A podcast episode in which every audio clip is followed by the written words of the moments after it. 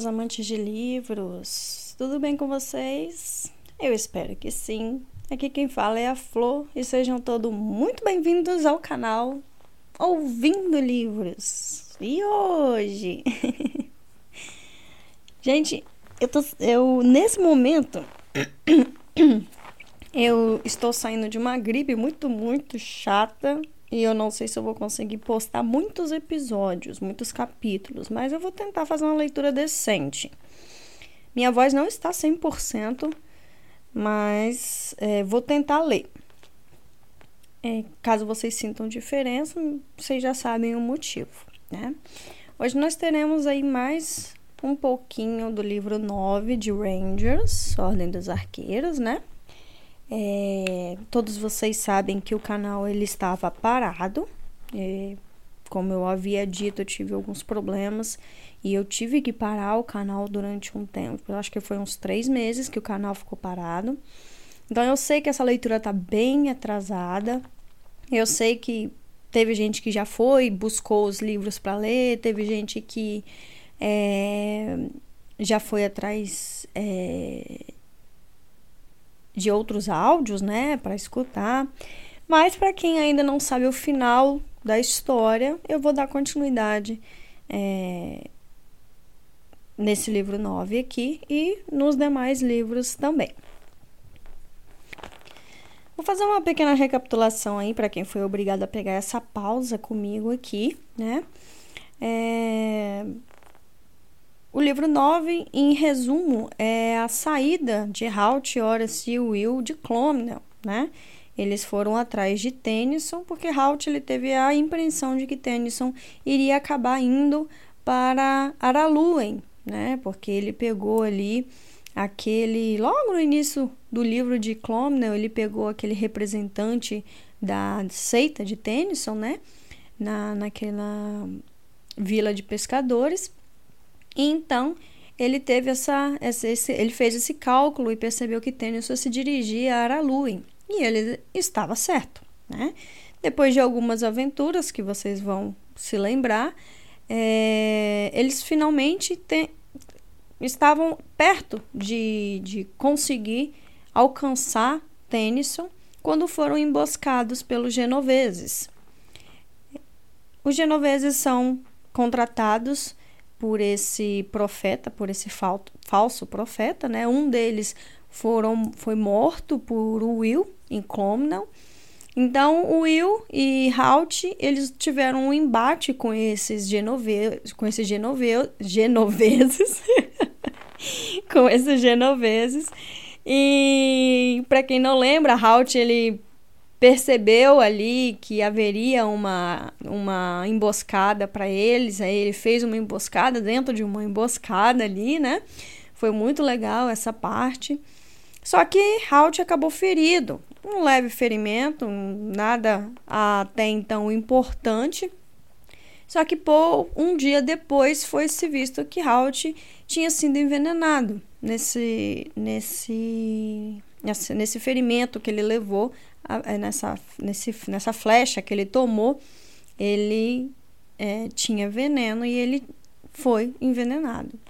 Como eles não sabiam qual veneno era, né? É, não tinha como curar Halt. Eles estavam longe de Aralui, longe de qualquer vila que tivesse possibilidade de ter um curandeiro decente, lembrando que é, essa história é passada na época medieval, então não havia médicos, gente, eram curandeiros e às vezes os curandeiros não eram assim aquelas coisas, né? Era mais mato do que cura mesmo. É... Então nós tivemos ali momentos muito delicados, onde o Will descobriu que o machucado do Halt era muito sério, dele entrando em desespero, em pânico e depois se recompondo. Você vê a, a, a gente vê a maturidade é, e o e o, é, o grau de amadurecimento que o Will e Ora se demonstram nesse momento, apesar do pânico, do medo de ver o seu mentor, mestre, pai, praticamente, né, morrendo ali, ele fez o que tinha que fazer e esperou o que tinha que pelo que tinha que acontecer, né? Num último momento, no no que eles imaginaram que seriam os últimos dias de Halt, ora-se sua praticidade brilhante mostrou o um mapa para Will procurando uma aldeia, alguma coisa, e o Will viu milagrosamente, lembrou que eles estavam perto de Massidal, Massindal, né? O castelo de Massindal. E, obviamente, quando a gente pensa em Mácida, a gente pensa no nosso bruxo, né? No nosso feiticeiro do norte. Então, ele vai agora atrás de Malcolm, né? Porém, há algumas umas observações que eu vou dar aqui antes de, de começar o capítulo 28. Não sei se vocês lembram, e ou, mais uma vez, eu estou fazendo esse resumo longo, já tem seis minutos de áudio, porque ficou realmente muito tempo sem fazer a leitura. Quem está pegando essa, essa leitura direto aí, sinto muito, pula, vai pulando até chegar no áudio.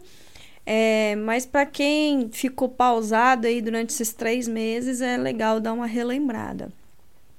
Bom, Will vai atrás de Malcolm, porém é uma viagem longa de pelo menos um dia e meio a dois dias de ida e depois mais um dia e meio e, ou dois dias de volta, se tudo der certo. E Halt vai ter que segurar as pontas ali se quiser sobreviver. Ora se vai ficar para trás para proteger o, o para proteger o moribundo, né? Proteger é, Halt. E nós ainda temos que lembrar que Tennyson ainda está por perto. Então tem bastante coisa para acontecer aqui. Eu espero conseguir fazer uma leitura legal para vocês. E vamos ao capítulo 28. Beleza? Capítulo 28 Ora se observou Will se preparar para a viagem. Ele livrou os animais de todo o peso excessivo, deixando o equipamento de camping, provisões e sacolas em uma pilha perto da fogueira. Estojo com flechas sobressalentes para Halt e Will, que Abelard e Puxão levavam, também foram deixados para trás. Era provável que não precisasse lutar, e as duas flechas na sua aljava seriam suficientes se houvesse um problema inesperado. Kicker geralmente ia carregando um escudo de Horace e a pesada cota de malha, o elmo e o capuz que usava durante as batalhas. Essas peças também ficaram com o guerreiro. Os cavalos estavam somente com as celas e arreios. Will montaria puxão no primeiro trecho da viagem. Por isso, afrouxou a barrigueira das celas de Abelard e Kicker. Eles devem cavalgar com o máximo de conforto possível. Ele pensou. Abelard relinchou agradecido. Kicker, como era de costume da sua raça, aceitou impassível o gesto. O rapaz escolheu uma pequena mochila entre seus pertences, tirou dela suas roupas e encheu-a com rações básicas para a viagem. Um pedaço de pão achatado, que Halt chamava de úmido, passado, mas ainda comível, frutas secas e tiras de carne defumadas. Esta última era dura, mas ele sabia por experiências passadas que tinha os nutrientes de que precisaria para restaurar as forças. Além do mais, ela lhe permitiria comer na cela sem precisar parar. Eu vou levar três cantis. Ele comunicou a Horace enquanto enchia a mochila com as provisões. Você tem um lago aqui perto e não quero ter que procurar água enquanto estiver viajando. Satisfeito por ter bastante comida, amarrou a pequena sacola ao arção da cela de puxão, onde poderia alcançá-la facilmente enquanto cavalgava. Ora se assinou com um gesto de cabeça, pegou os três cantis e sacudiu-os. Preciso enchê-lo. Ele avisou. Vai ser bom se você sair daqui com água fresca. Depois de algumas horas, a água ficaria com gosto de couro do cantil. Obrigada. Will agradeceu. Eu vou comer alguma coisa enquanto você busca água. Também Vai ser bom se eu sair daqui com a barriga cheia. Ora se olhou a mochila com uma careta, pois tinha visto o que o amigo colocara em seu interior. É, vai demorar até você comer de novo. Ele disse e se dirigiu para o lago balançando os três cantis pelas alças, fazendo-os bater um contra o outro de vez em quando. Ele tinha assado dois patos na noite anterior e uma das carcaças estava praticamente intocada. Will arrancou uma coxa e um pedaço de peito da ave e começou a comer apressadamente, andando de um lado para o outro, enquanto fazia. O jovem se serviu de mais pão úmido para acompanhar a carne. A massa de pão seco e a carne suculenta estavam grudando na boca e na garganta. Por isso, ele procurou algo para tomar. O bule de café estava quase cheio e aquecido nas brasas ao lado da fogueira. Will encheu uma caneca e tomou a bebida quente com satisfação. Tentou respirar fundo e relaxar. Havia um nó apertado em seu estômago e tudo o que desejava era pular na cela e cavalgar o mais depressa possível. O rapaz relutou em gastar tempo com a refeição e a preparação, porém sabia que mais tarde ficaria agradecido pela energia que a comida tinha proporcionado. Os minutos gastos para se preparar agora iriam lhe poupar horas depois. Assim, lutou contra a impaciência que fervia dentro dele e se obrigou a pensar e planejar com calma. Tinha esquecido alguma coisa? Não. Tinha tudo o que precisava. Os cavalos tinham comido e bebido e estavam prontos para viajar. O pouco equipamento que levava estava bem preso às celas. Ora se voltou com os três cantis e prendeu um na cela de Kicker e outro na de Abelarde, amarrando-os com tiras que impediriam de balançar e pular com o movimento dos cavalos. Ao se afastar de Abelarde, o terceiro cantil bateu no estribo com um som oco. Ele parece vazio, Will tornou, franzindo a testa surpreso. Ora se sorriu e andou até a fogueira. Agora ele tá. Os outros dois são para os cavalos, esse é para você. Ele pegou o bule de café e derramou o líquido aromático com cuidado pelo gargalo estreito do cantil. Você vai gostar de tomar um pouco de café. O guerreiro continuou e olhou atento à tarefa. Suponho que não vai parar para acender uma fogueira, né? Ah, eu vou parar para dormir alguns minutos, quando precisar. Will afirmou, balançando a cabeça. Mas não vou acampar. Apenas me enrolar numa capa. É, foi o que pensei. Ora você terminou de encher o cantil e recolocou a tampa. Então, poderá tomar um café. Ele vai ficar quente por algum tempo e mesmo café frio é melhor que água com gosto de couro. Ele sorriu ao dizer isso e Will retribuiu o sorriso. É uma boa ideia, horas. O jovem guerreiro pareceu satisfeito. Mesmo desejando poder fazer mais pelo amigo, aquele pequeno gesto amável de apoio mostrou o tamanho da amizade dos dois. Além disso, vai lhe dar energia de que você vai precisar no caminho. Os sorrisos desapareceram quando os dois se lembraram da viagem que esperava Will. A região em si era selvagem e não sabia que perigos podia encontrar.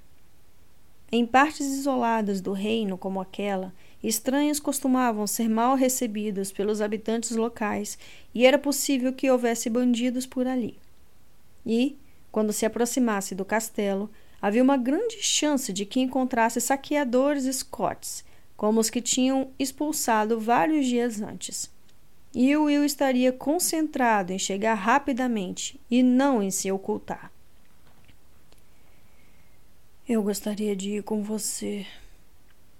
Ora se disse em voz baixa, com evidente preocupação no olhar. Will lhe deu um tapinha no ombro e sorriu. Você só vai me atrasar, andando atrás de mim. Sem intenção, ele usou as palavras que Halt tinha usado vários dias antes.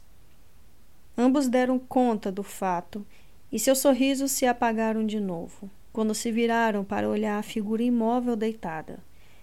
Os dois se calaram. Eu fico contente por você ficar aqui para cuidar dele, Will disse. Assim, embora fica mais fácil para mim. Ora se concordou várias vezes com o gesto de cabeça, sem coragem de falar. Abruptamente, Will andou até onde Halt estava deitado, apoiou-se em um joelho e segurou a mão direita do arqueiro. Eu vou voltar, Halt. Prometo. Vou voltar dentro de três dias. Faça de tudo para me esperar. Entendeu? Halt se mexeu e resmungou, depois se acalmou. Talvez o som da voz de Will estivesse penetrado no nervoeiro que o dominava. Era o que o jovem arqueiro desejava. O rapaz balançou a cabeça com tristeza. Cortava-lhe o coração ver Halt, normalmente tão forte, tão capaz, incansável, reduzindo a essa sombra balbuciante e agitada de si mesmo. Ele tocou a testa do arqueiro e teve a impressão de que a temperatura tinha diminuído. Ele estava quente, mas não queimando de febre como antes. Will se levantou e fez um gesto para Horace. Fique de olho na febre. Se ela subir, ponha compressas frias na testa dele. Limpe os ferimentos a mais ou menos quatro horas Use a pomada a cada segunda vez. Will duvidava que cuidar de ferimento serviria de alguma coisa naquele momento. O mal tinha penetrado no organismo de Halt. Contudo, o cavaleiro sentiria que estava fazendo algo positivo. O jovem arqueiro sabia o quanto isso era importante. O rapaz agarrou a mão direita do amigo, então os dois se aproximaram e se abraçaram. Eu vou cuidar dele, Will. Vou protegê-lo com a minha vida. Ora se afirmou. Will assentiu, o rosto enterrado no ombro largo do amigo. Eu sei que vai. E fique de guarda à noite, nunca se sabe. Aquele assassino genovês pode resolver voltar. O arqueiro se soltou do abraço. Ora se sorriu, porém foi um sorriso melancólico. Sabe? Eu quase desejo que ele volte. Ele disse. Os dois andaram juntos até onde os cavalos esperavam. Abelarde se mexeu inquieto, rolando os olhos e emitindo um som retumbante. Will foi até ele, pôs as mãos de cada lado do focinho, como tinha visto Halt fazer, e soprou delicadamente em suas narinas para chamar a atenção do animal. Sei que está preocupado, ele disse baixinho. Mas você tem que vir comigo, entendeu? Vamos conseguir ajuda para ele. O cavalinho sacudiu a cabeça e a crina naquela maneira repentina e vibrante tão comum nos cavalos de arqueiros. Ele parou o pisotear e os relinchos nervosos e esperou. Ora se balançou a cabeça espantado. Olha, eu juraria que ele entendeu o que você disse. Observou. Will acariciou o focinho macio de Abelarde e sorriu para ele com carinho. Ele entende. Will respondeu.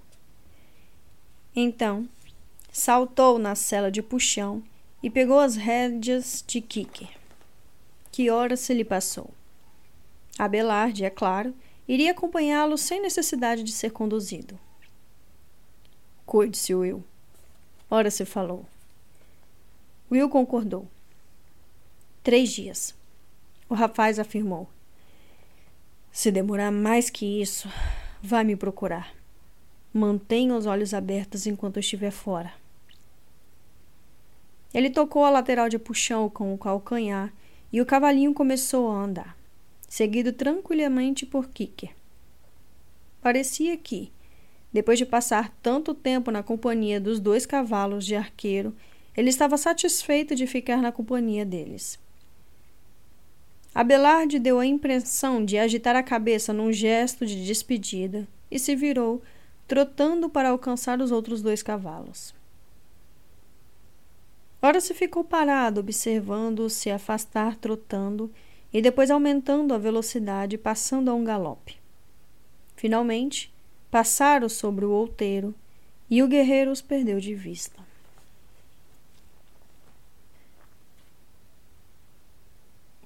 Por força das circunstâncias, o jovem arqueiro estava tentado a bater os calcanhares na barriga de puxão e fazê-lo avançar a pleno galope. Mas Will sabia que, em longo prazo, eles fariam um tempo melhor se mantivessem um ritmo mais lento.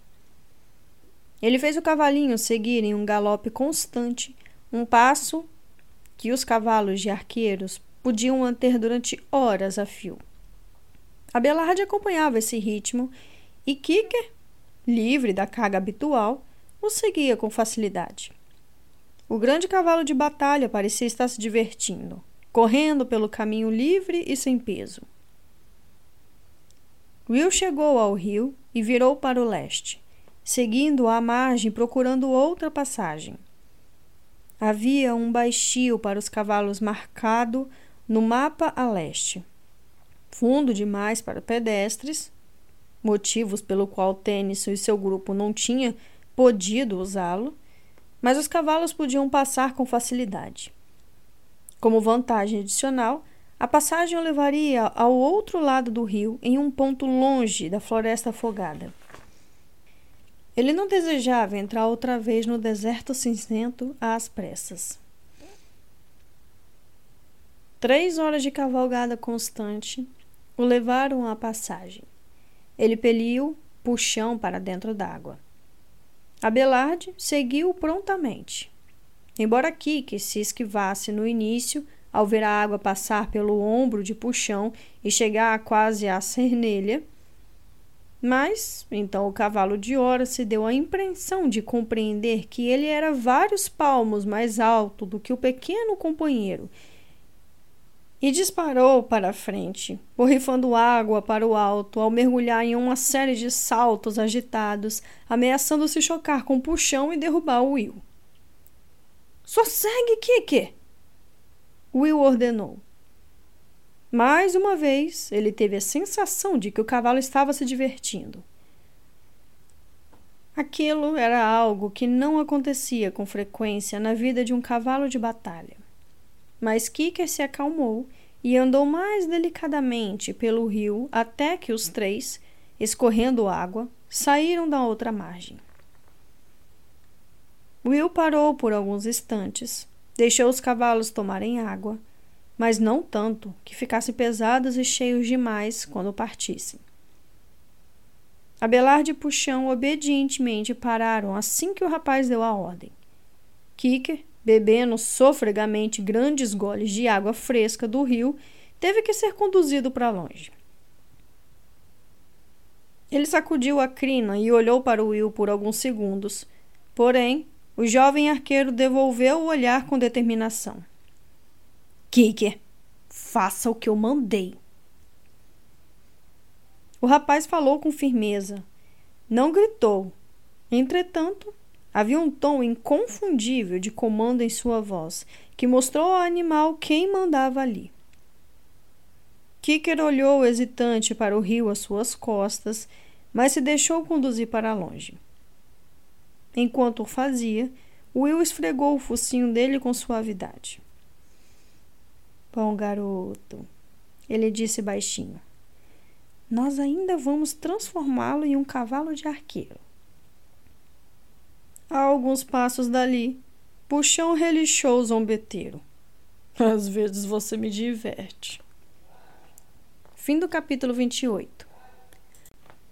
Capítulo 29. Will vinha montando o puxão por várias horas. Já que tinham passado o rio, parecia um bom momento para trocar de animal. Ele afrouxou a barrigueira da cela do cavalinho, que pareceu um pouco insultado. Você sabe que eu posso continuar. Eu sei que pode, Will disse com gentileza. Mas vou precisar de você depois, enquanto estivermos todos mortos de cansaço. O arqueiro apertou a barrigueira da cela de Abelard. Não havia necessidade de ficar atento a truques. Ao contrário de alguns animais, cavalos de arqueiro nunca enchiam os pulmões para expandir o corpo enquanto uma tira era apertada. E depois soltavam o ar para afrouxar a barrigueira assim que ela estivesse presa. O rapaz puxou a cela para se certificar de que estava segura e, ao erguer o pé até o estribo, percebeu que Abelard tinha virado a cabeça para encará-lo enquanto esperava. Mas claro, o jovem disse com delicadeza. Desculpe a falta de educação. Ele olhou o cavalo com firmeza nos olhos e disse as palavras que Halt tinha lhe ensinado muitos anos atrás, do lado de fora da cabana do velho Bob, na floresta. Permette-moi? Desejou ter acertado na pronúncia, pois seu galês não era dos melhores. Como Abelard balançou a cabeça algumas vezes de modo encorajador, Will saltou para a cela do cavalo de seu mestre. E esperou alguns segundos, imaginando se tinha dito a senha do jeito correto perguntando-se se Abelard estava esperando que ele relaxasse, para então jogá-lo no ar e fazê-lo desabar na grama. Era estranho, mas durante todos os anos que ele e Halt tinham passado juntos, nunca tinha tido a chance de cavalgar o animal do arqueiro mais experiente.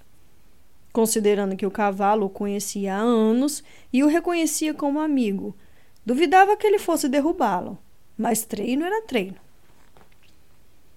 Depois de alguns instantes, Will se deu conta de que não haveria nenhuma reação violenta vinda do cavalo. Abelard estava pacientemente esperando o sinal para prosseguir. O jovem puxou as rédeas de Kicker para chamar a atenção dele. Tocou a lateral do corpo do cavalinho com os calcanhares e partiu, adotando aos poucos o habitual ritmo de galope lento. Eles cavalgaram para longe das planícies férteis que rodeavam o rio. A vegetação começou a rarear e havia ocasionais afloramentos de pedras e grupos de árvores crescendo no terreno coberto de grama.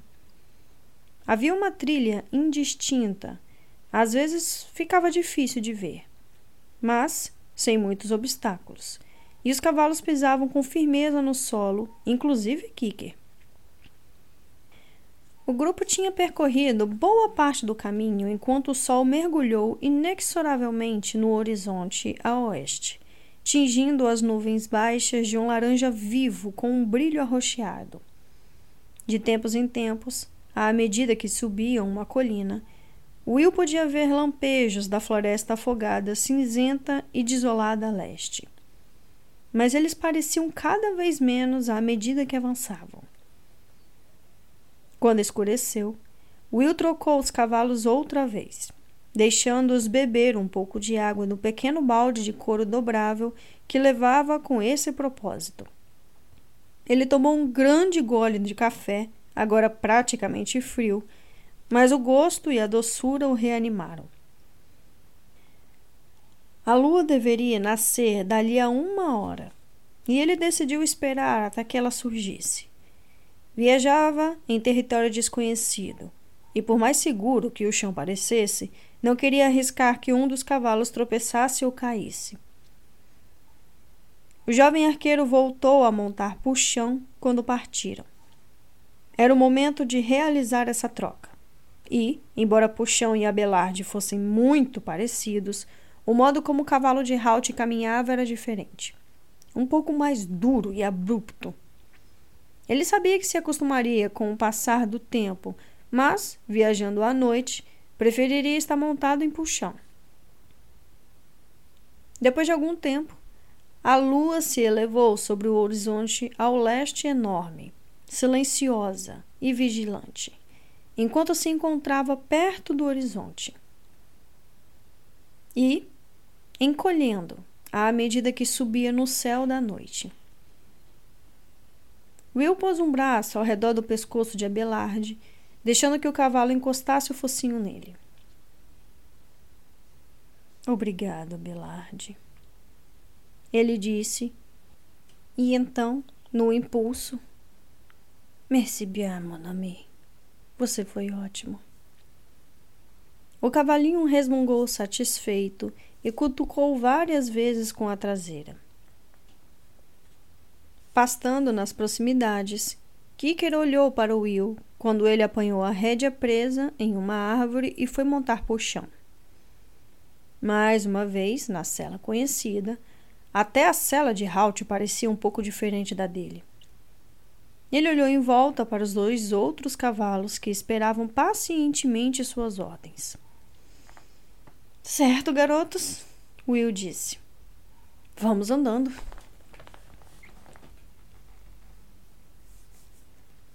Will se sentia cansado, de um modo que não conseguia descrever. Centenas de músculos diferentes doíam em seu corpo ele tinha voltado a montar a Belarde, depois puxão outra vez, e até a cela com a qual estava acostumado criou uma forma de tortura para as pernas, as costas e a traseira dolorida do rapaz.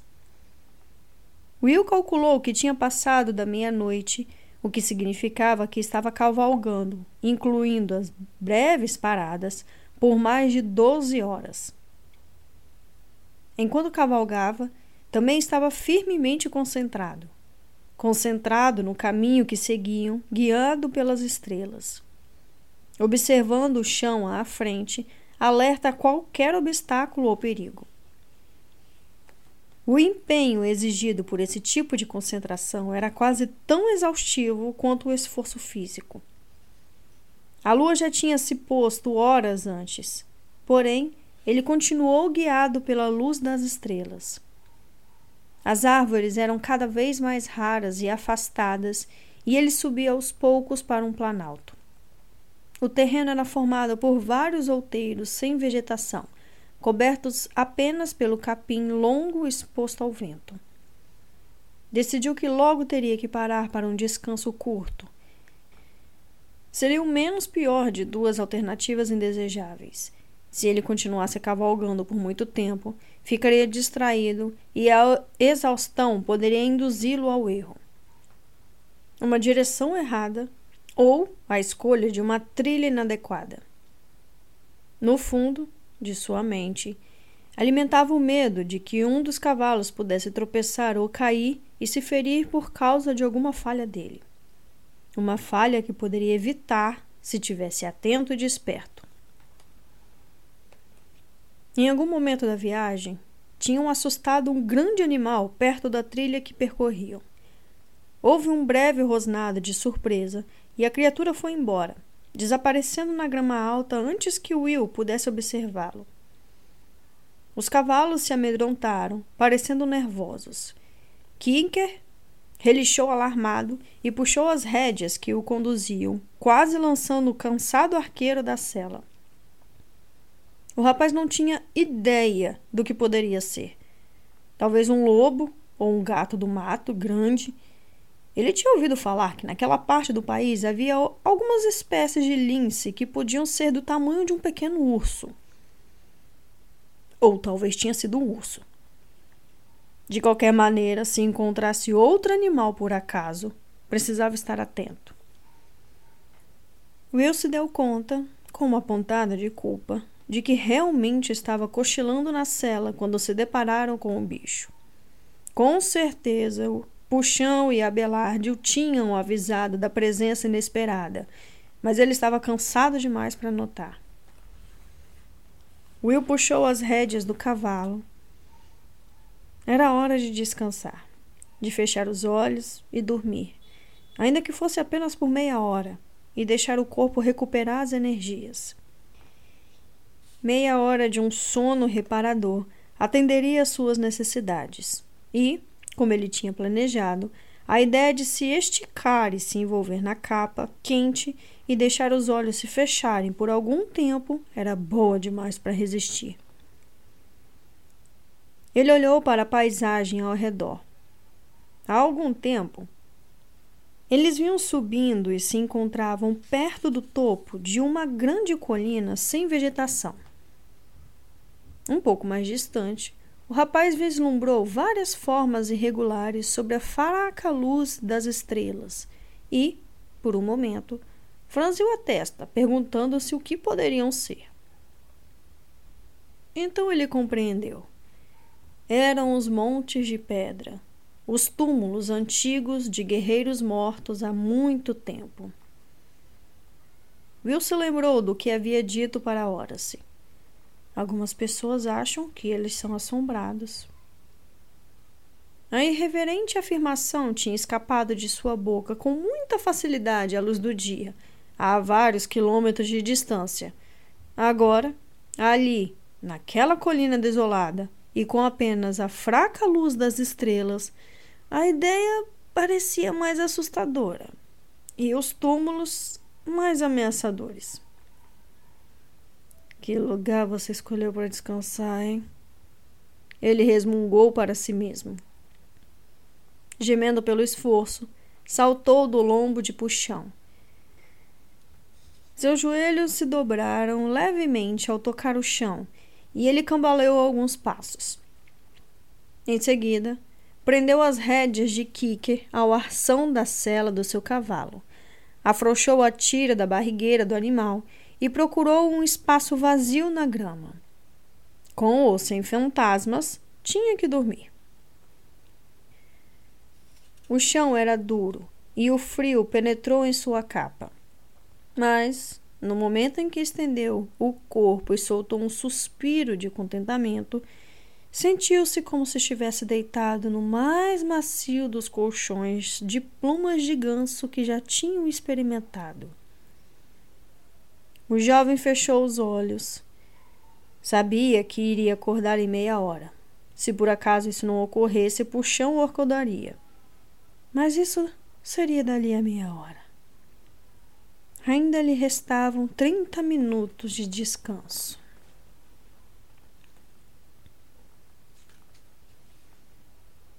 Will acordou. Instintivamente soube que não havia se passado metade de uma hora. Alguma coisa o tinha acordado. Algo estranho. Algo hostil. Ao analisar os pensamentos de alguns segundos antes, o rapaz se deu conta de que não tinha escutado nenhum barulho. Nenhum som tinha se intrometido em sua inconsciência para despertá-lo. Era algo diferente. Algo que podia sentir mais do que ouvir.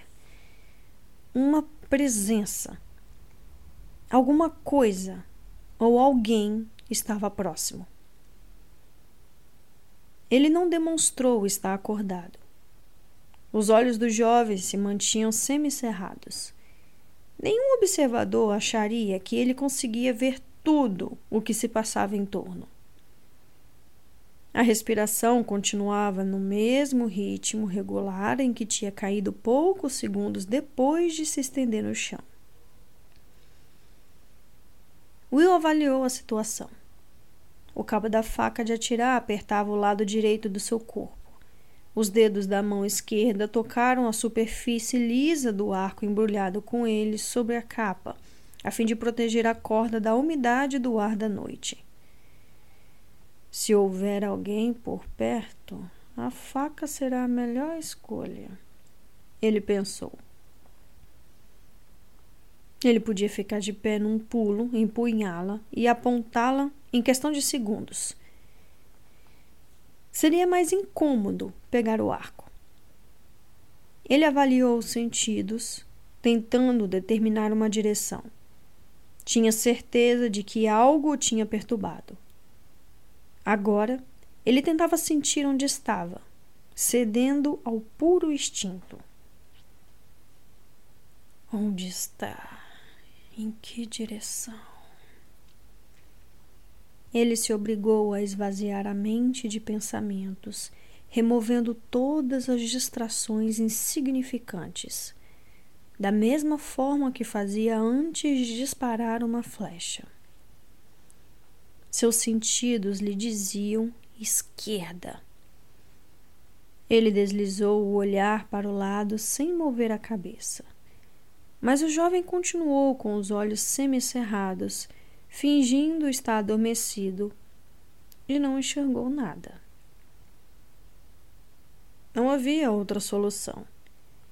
Ele se mexeu e resmungou como se ainda estivesse dormindo e virou a cabeça para a esquerda.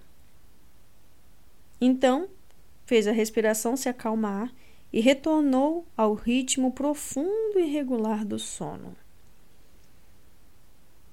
Havia alguma coisa ali. Ele não conseguia enxergá-la com clareza, porém estava lá. Um vulto enorme e indistinto. Talvez um homem maior do que qualquer outro que já tivesse visto Will teve a vaga impressão de ver uma armadura. Uma armadura antiga, com altas ombreiras e um elmo decorado com imensas asas angulares. Havia algo de familiar nela. Ele tentou lembrar onde tinha visto aquela figura antes, mas sua memória percorreu um corredor escuro assim que fez a tentativa. Ele se concentrou em continuar a respirar de modo lento e regular. Embora tivesse tentado a respirar fundo enquanto tentava compreender o que acontecia. Will ensaiou mentalmente suas ações. A mão direita da faca de atirar iria desembainhá-la ao mesmo tempo que ficar de pé num pulo, usando a mão esquerda para tomar impulso no chão. Saltaria para cima e para o lado. Se a estranha figura estivesse preparada para atacá-lo, o movimento lateral iria obrigá-la a reconsiderar o golpe, e Will ganharia alguns segundos vitais para agir. Ele preparou os músculos. A mão se fechou ao redor da faca de atirar. Então, ele ficou de pé, em um suave movimento ascendente sem nenhum aviso ou preparação visível. Ele se moveu para a direita a fim de evitar um possível golpe de espada ou de uma acha. A faca cintilou em sua mão quando a tirou da bainha. O arqueiro se agachou em posição de combate. A faca baixa na frente, a ponta ligeiramente levantada, os joelhos tensos e prontos para saltar para o lado que fosse preciso. O resto dos seus músculos estava relaxado e pronto para um movimento repentino, fosse de ataque ou de defesa. Puxão e Abelard resfolegaram, alarmados diante do movimento súbito. Kicker, também assustado, mas um pouco atrás deles, recuou e puxou a rédea. Não havia nada lá. Nenhum guerreiro gigante numa armadura antiga, nenhum inimigo pronto a atacar. Havia apenas a noite iluminada pelas estrelas e o suave sussurrar de vento na grama comprida. Devagar ele relaxou, levantando-se da posição agachada, e baixou a ponta da faca para que ficasse paralela à coxa. Então, ele se lembrou porque o vulto lhe pareceu conhecido. Ele o lembrava do guerreiro da noite a ilusão aterrorizante que Malcolm tinha criado na floresta Grimsdale. Essa recordação permitiu que o resto da tensão saísse do seu corpo. Ele soltou a faca com a ponta para baixo, enterrando-a no solo macio, e se curvou exausto. Teria sonhado? Teria sua imaginação alimentado pelo pensamento nos túmulos e lendas dos, de antigos fantasmas criando uma ilusão? Ele franziu o senho pensativo. Tinha certeza de que estava totalmente acordado antes de se levantar de um salto. Mas estava mesmo. Ou teria estado naquela condição semi-adormecida que tantas vezes se apoderava das mentes e dos corpos cansados? Teria uma velha lembrança despertada dentro dele? Will balançou a cabeça. Não tinha certeza. Não podia dizer quando tinha acordado completamente. Ele foi até os cavalos, que pareciam verdadeiramente assustados. Uma reação natural. Afinal, tinha acabado de se levantar num pulo, inesperadamente, agitando a faca ao seu redor como faria um lunático. Will se aproximou de Puxão e Abelard. Os dois estavam parados, tensos, orelha em pé, alertas e nervosos. Puxão passava de um peso do corpo de uma pata para outra. Kika já estava relaxado, porém, ele não tinha sido treinado para ter a percepção sensível de que os cavalos de arqueiro eram dotados. Puxão emitiu o reconhecido ronco baixo no peito. Muitas vezes era sinal de perigo ou de hesitação. Will lhe acariciou o focinho, falando com ele com delicadeza. O que foi, garoto? Está sentindo alguma coisa? Sem dúvida, o cavalinho sentia algo. Mas o rapaz não sabia dizer se era uma presença próxima ou se estava simplesmente reagindo à atitude do dono. Aos poucos, à medida que Puxão se acalmava e seu olhar parava de saltar de um ponto para o outro na noite que o cercava, Will decidiu que a segunda opção era mais provável. Puxão e Abelard estavam nervosos e alertas porque compartilhavam da sensação de alarme que o dominava. Eles não tinham feito nenhum som de aviso enquanto ele estava deitado, fingindo dormir. Gradativamente, o pulso acelerado de Will também diminuiu o ritmo e ele concluiu que nada tinha acontecido. Tudo tinha sido resultado da imaginação combinada com o cansaço. O fato de um intruso ser parecido com o guerreiro da noite finalmente o convenceu de que a imagem tinha vindo do interior da própria mente. Sentiu-se um pouco tolo o jovem pegou a faca de caça, recolocou-o na bainha e prendeu-a na cintura. Em seguida, apanhou a capa, sacudindo-a para tirar parte da umidade, pendurou a aljava no ombro e apanhou o arco. Seja o que for, ele disse em voz baixa. Não vou ficar aqui nem mais um segundo. Will apertou a barrigueira da cela de Abelard e montou. Em seguida, conduziu Kicker e, com o puxão trotando ao seu lado, cavalgou rapidamente para longe de seu local de descanso temporário. Os pelos da nuca ficaram um pouco arrepiados, mas ele não olhou para trás. Atrás dele, na penumbra, a presença antiga e invisível que habitava a colina deslizou silenciosamente de volta ao seu lugar, satisfeita por ver outro intruso ir embora. Fim do capítulo 29. Capítulo 30 No acampamento, as horas passavam lentamente para Horace. A maior parte do tempo, Halt ficava imóvel de tempos em tempos, acordava para se mexer e virar, balbuciar algumas palavras, nenhuma das quais fazia muito sentido, e dormir. Ocasionalmente, ora se ouvia o nome de Will ser mencionado e uma vez o seu próprio nome. Mas, quase o tempo todo, a mente de Halt parecia estar em um lugar distante. Ele mencionou nomes e lugares que ora se nunca tinha ouvido falar. Sempre que Halt falava algo, ora se corria e se ajoelhava ao seu lado. Ele mantinha um estoque de panos. Ele mantinha um estoque de panos dentro de um recipiente de água fria, pois tinha notado que a agitação do velho arqueiro geralmente coincidia com o aumento da temperatura. Ela não tinha ficado tão alta como no primeiro dia, mas Halt demonstrava um visível desconforto. Ora se molhava o rosto e a testa dele com os panos, ao mesmo tempo que cantarolava uma canção sem palavras para confortá-lo. Tal atitude parecia acalmar o arqueiro, e, depois de alguns minutos, ele voltava a cair num sono profundo e tranquilo. Raramente acordava lúcido.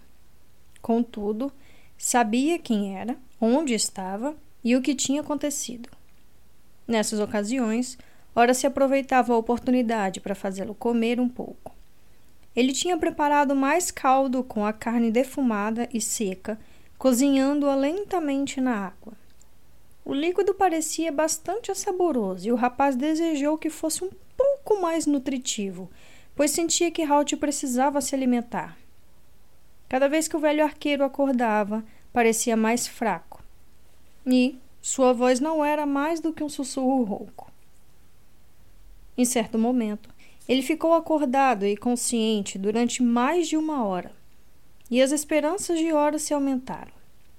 Ele usou esse tempo para que Halt lhe desse instruções de como preparar o pão que chamava de úmido. A receita era simples: farinha, água e sal misturados e moldados e depois deixados sob as brasas por cerca de uma hora. Infelizmente, quando ficou pronto, Halt tinha ficado inconsciente outra vez. Desolado, o guerreiro mastigou o pão morno sozinho. Ele tinha ficado pastoso e grosso.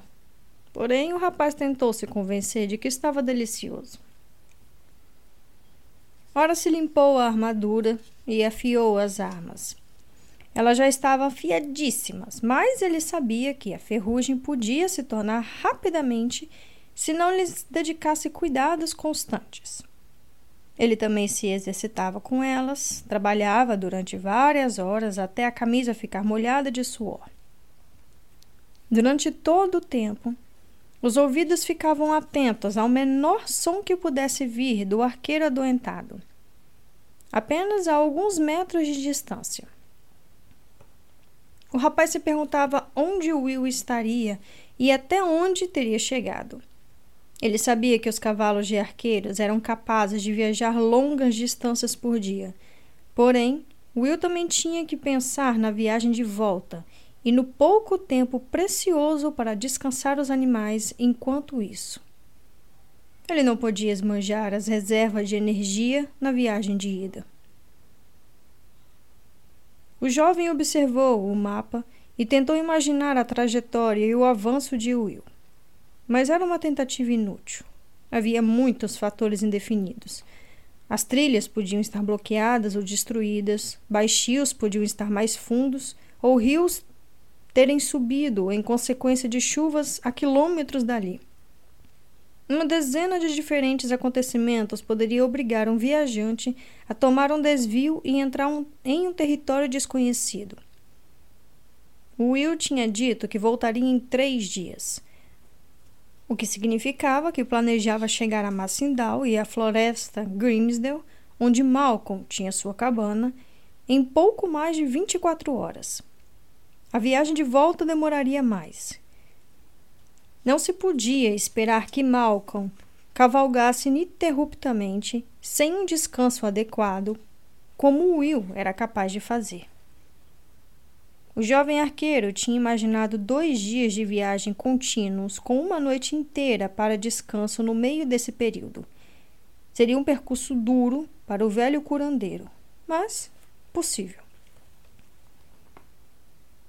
Orsa se deu conta de que seu estoque de lenha estava baixo. Decidiu repô-lo. Assim, pelo menos, teria algo para fazer. Ele deu uma olhada em Halt, observando o sono do arqueiro durante vários minutos, antes de resolver que o enfermo não iria se movimentar.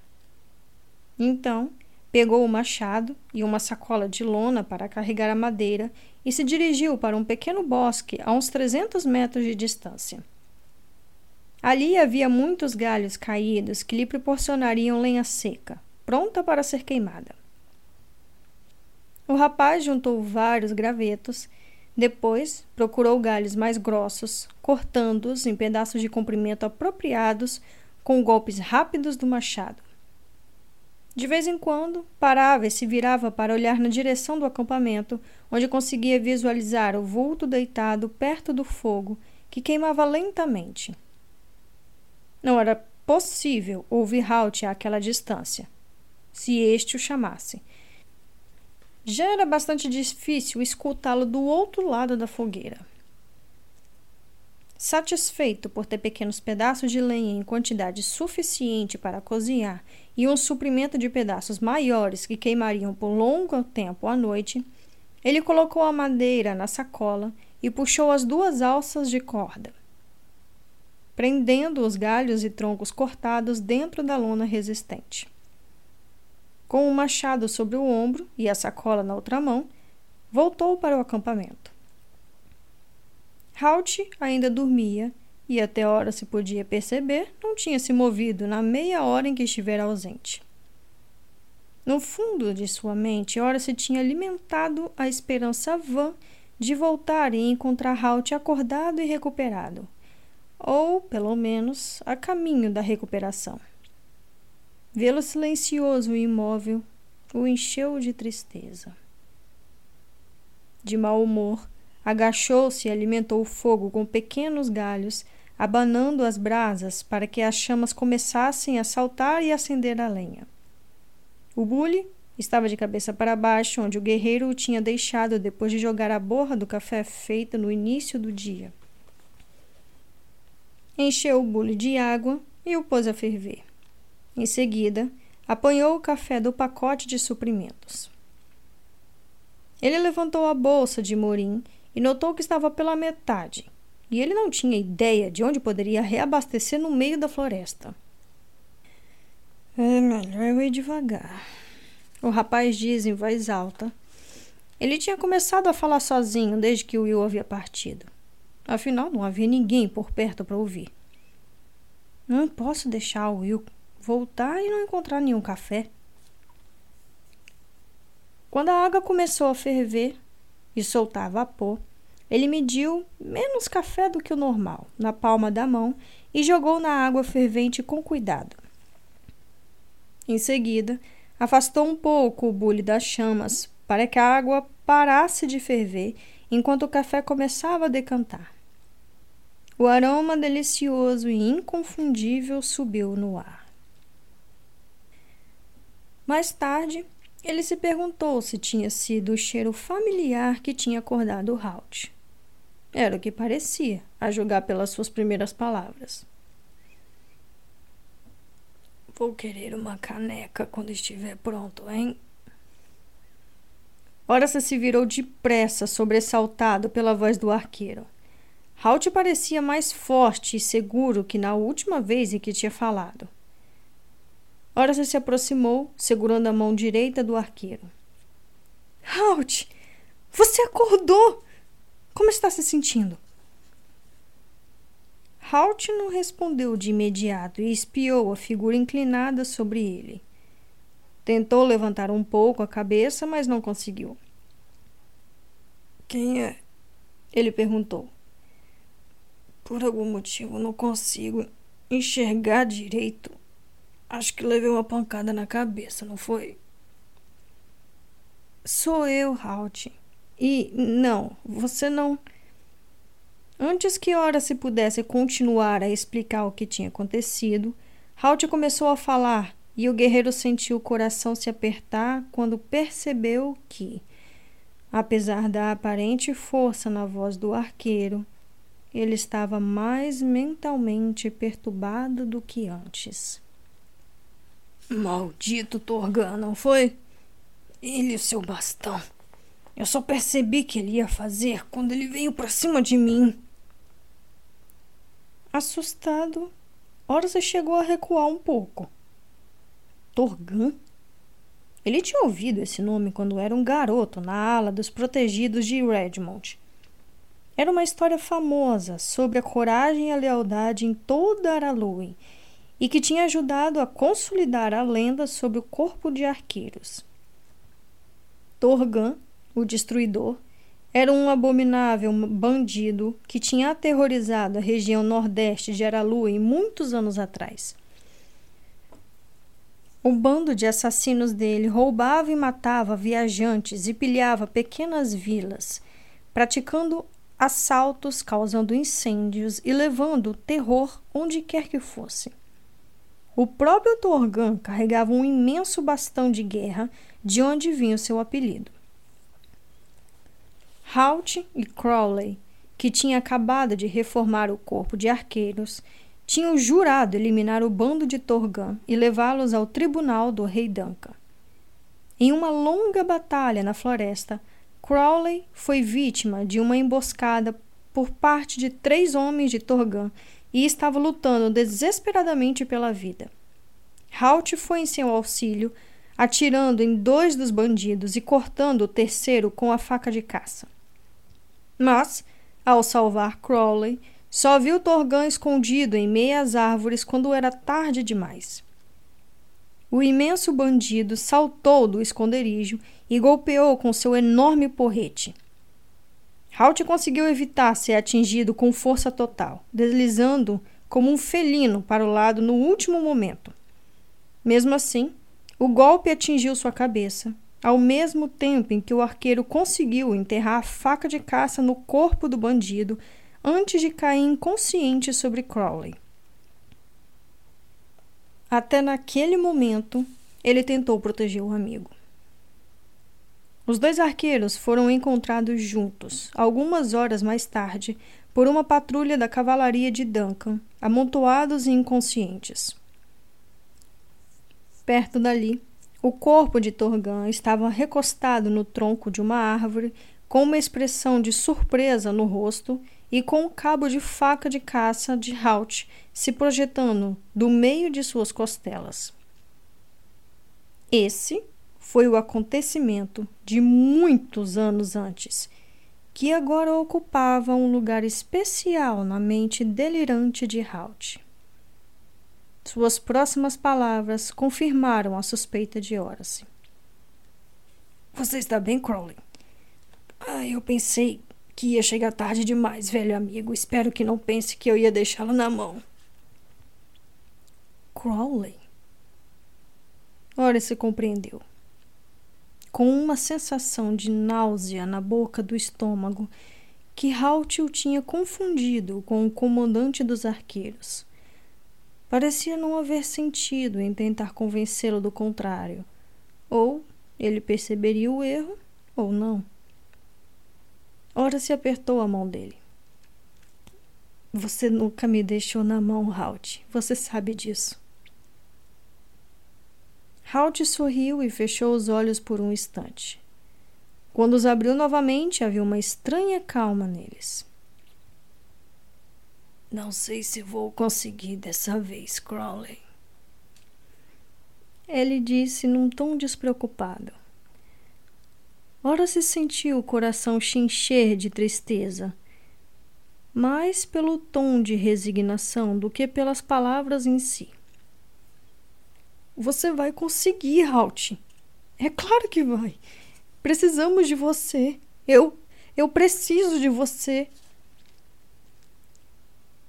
Halt sorriu outra vez, um sorriso triste que disse que não acreditava no que estava ouvindo. Foi uma longa estrada, não é mesmo? Você tem sido um bom amigo. Halt! Ora se começou, mas Halt levantou a mão para interrompê-lo. Não. Talvez não tenha muito tempo, Crowley. Eu preciso dizer algumas palavras. Ele fez uma pausa e respirou fundo, reunindo forças por um terrível momento, ora se pensou que ele tinha perdido a consciência. Mas logo ele a recobrou. O garoto, Crowley, cuide dele. Está bem? Instintivamente, ora se sabia que o arqueiro falava de Will. A noção de tempo e dos acontecimentos de Halt pareciam irremediavelmente misturada e fora de contexto mas agora ele estava procurando o rosto de Horace, obviamente vendo apenas uma figura indefinida e esperando uma resposta. Crowley, você está aí? Estou aqui, Halt. Horace respondeu. Ele engoliu o nó que tinha se formado em sua garganta, lutando desesperadamente contra as lágrimas ardentes que ameaçavam sair de seus olhos. Eu estou aqui. Vou cuidar dele. Não se preocupe. O rapaz sentiu uma ponta de culpa por iludir o amigo, porém sabia que era para o melhor. Halt tinha ficado inquieto ao imaginar que Crowley não tinha ouvido seu pedido e relaxou um pouco quando Horace falou com ele. Pensei que você tivesse ido embora.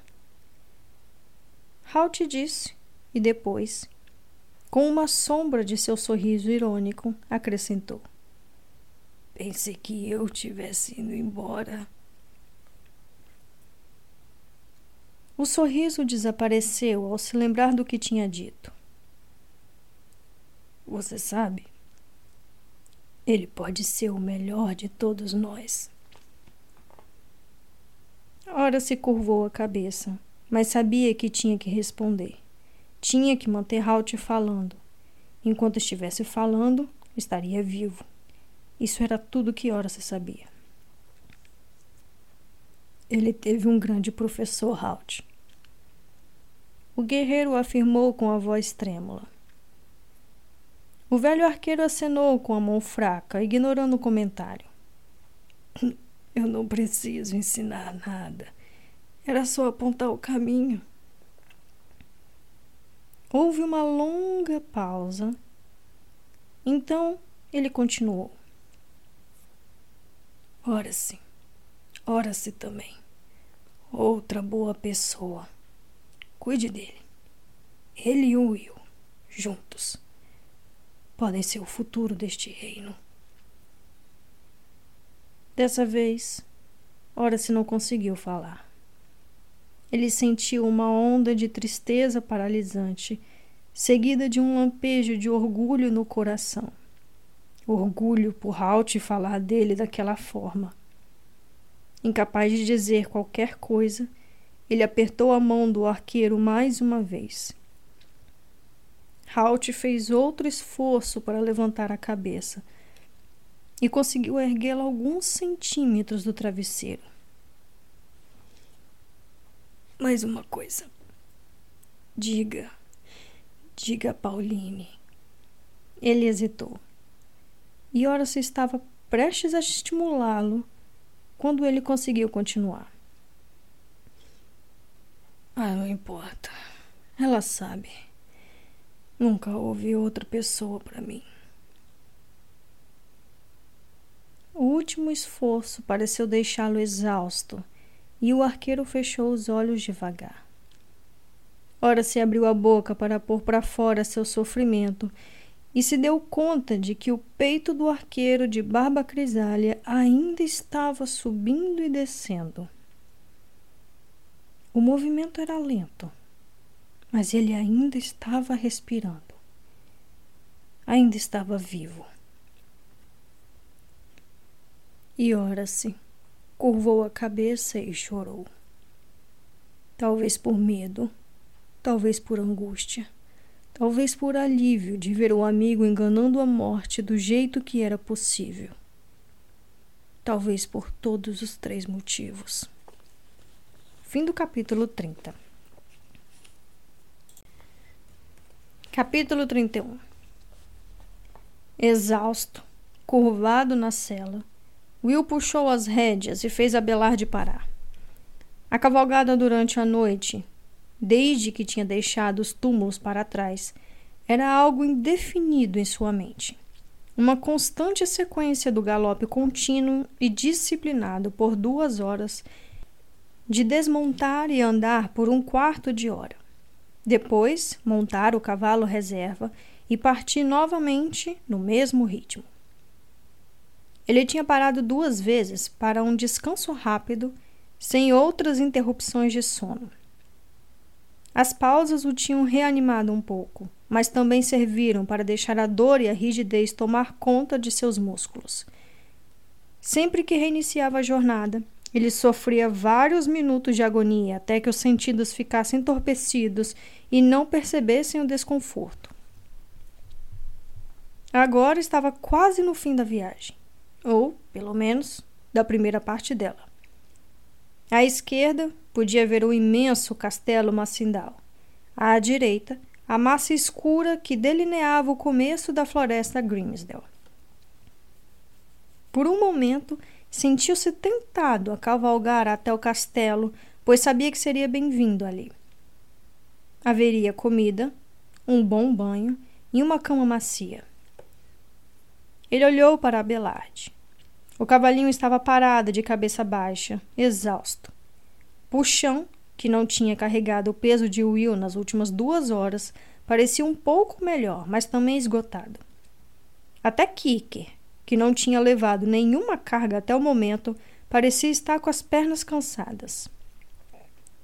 Se fosse até o castelo, os cavalos receberiam cuidados, comida e água e descansariam confortavelmente nos estábulos.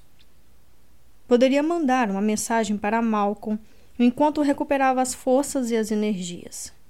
Certamente Ormã, o senhor do castelo, teria algum meio de contatar o excêntrico curandeiro. Apenas algumas horas. Será que faria algum mal? A tentação o fez balançar. Literalmente. Ele se deu conta de que estava realmente oscilando na cela. Manter os olhos abertos era uma tarefa difícil demais. A qualquer momento cairia no chão e ficaria deitado na grama. Sabia que, se acontecesse, poderia não ter mais forças mentais ou físicas para se levantar de novo.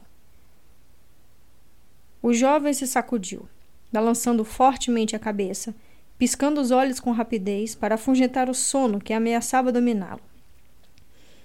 Não! Ele disse, de repente, e Abelard ergueu a cabeça, as orelhas em pé, ao som inesperado de sua voz. Will se deu conta de que o cavalo não estava tão cansado quanto parecia. Ele estava apenas conservando as energias para a necessidade de um novo esforço.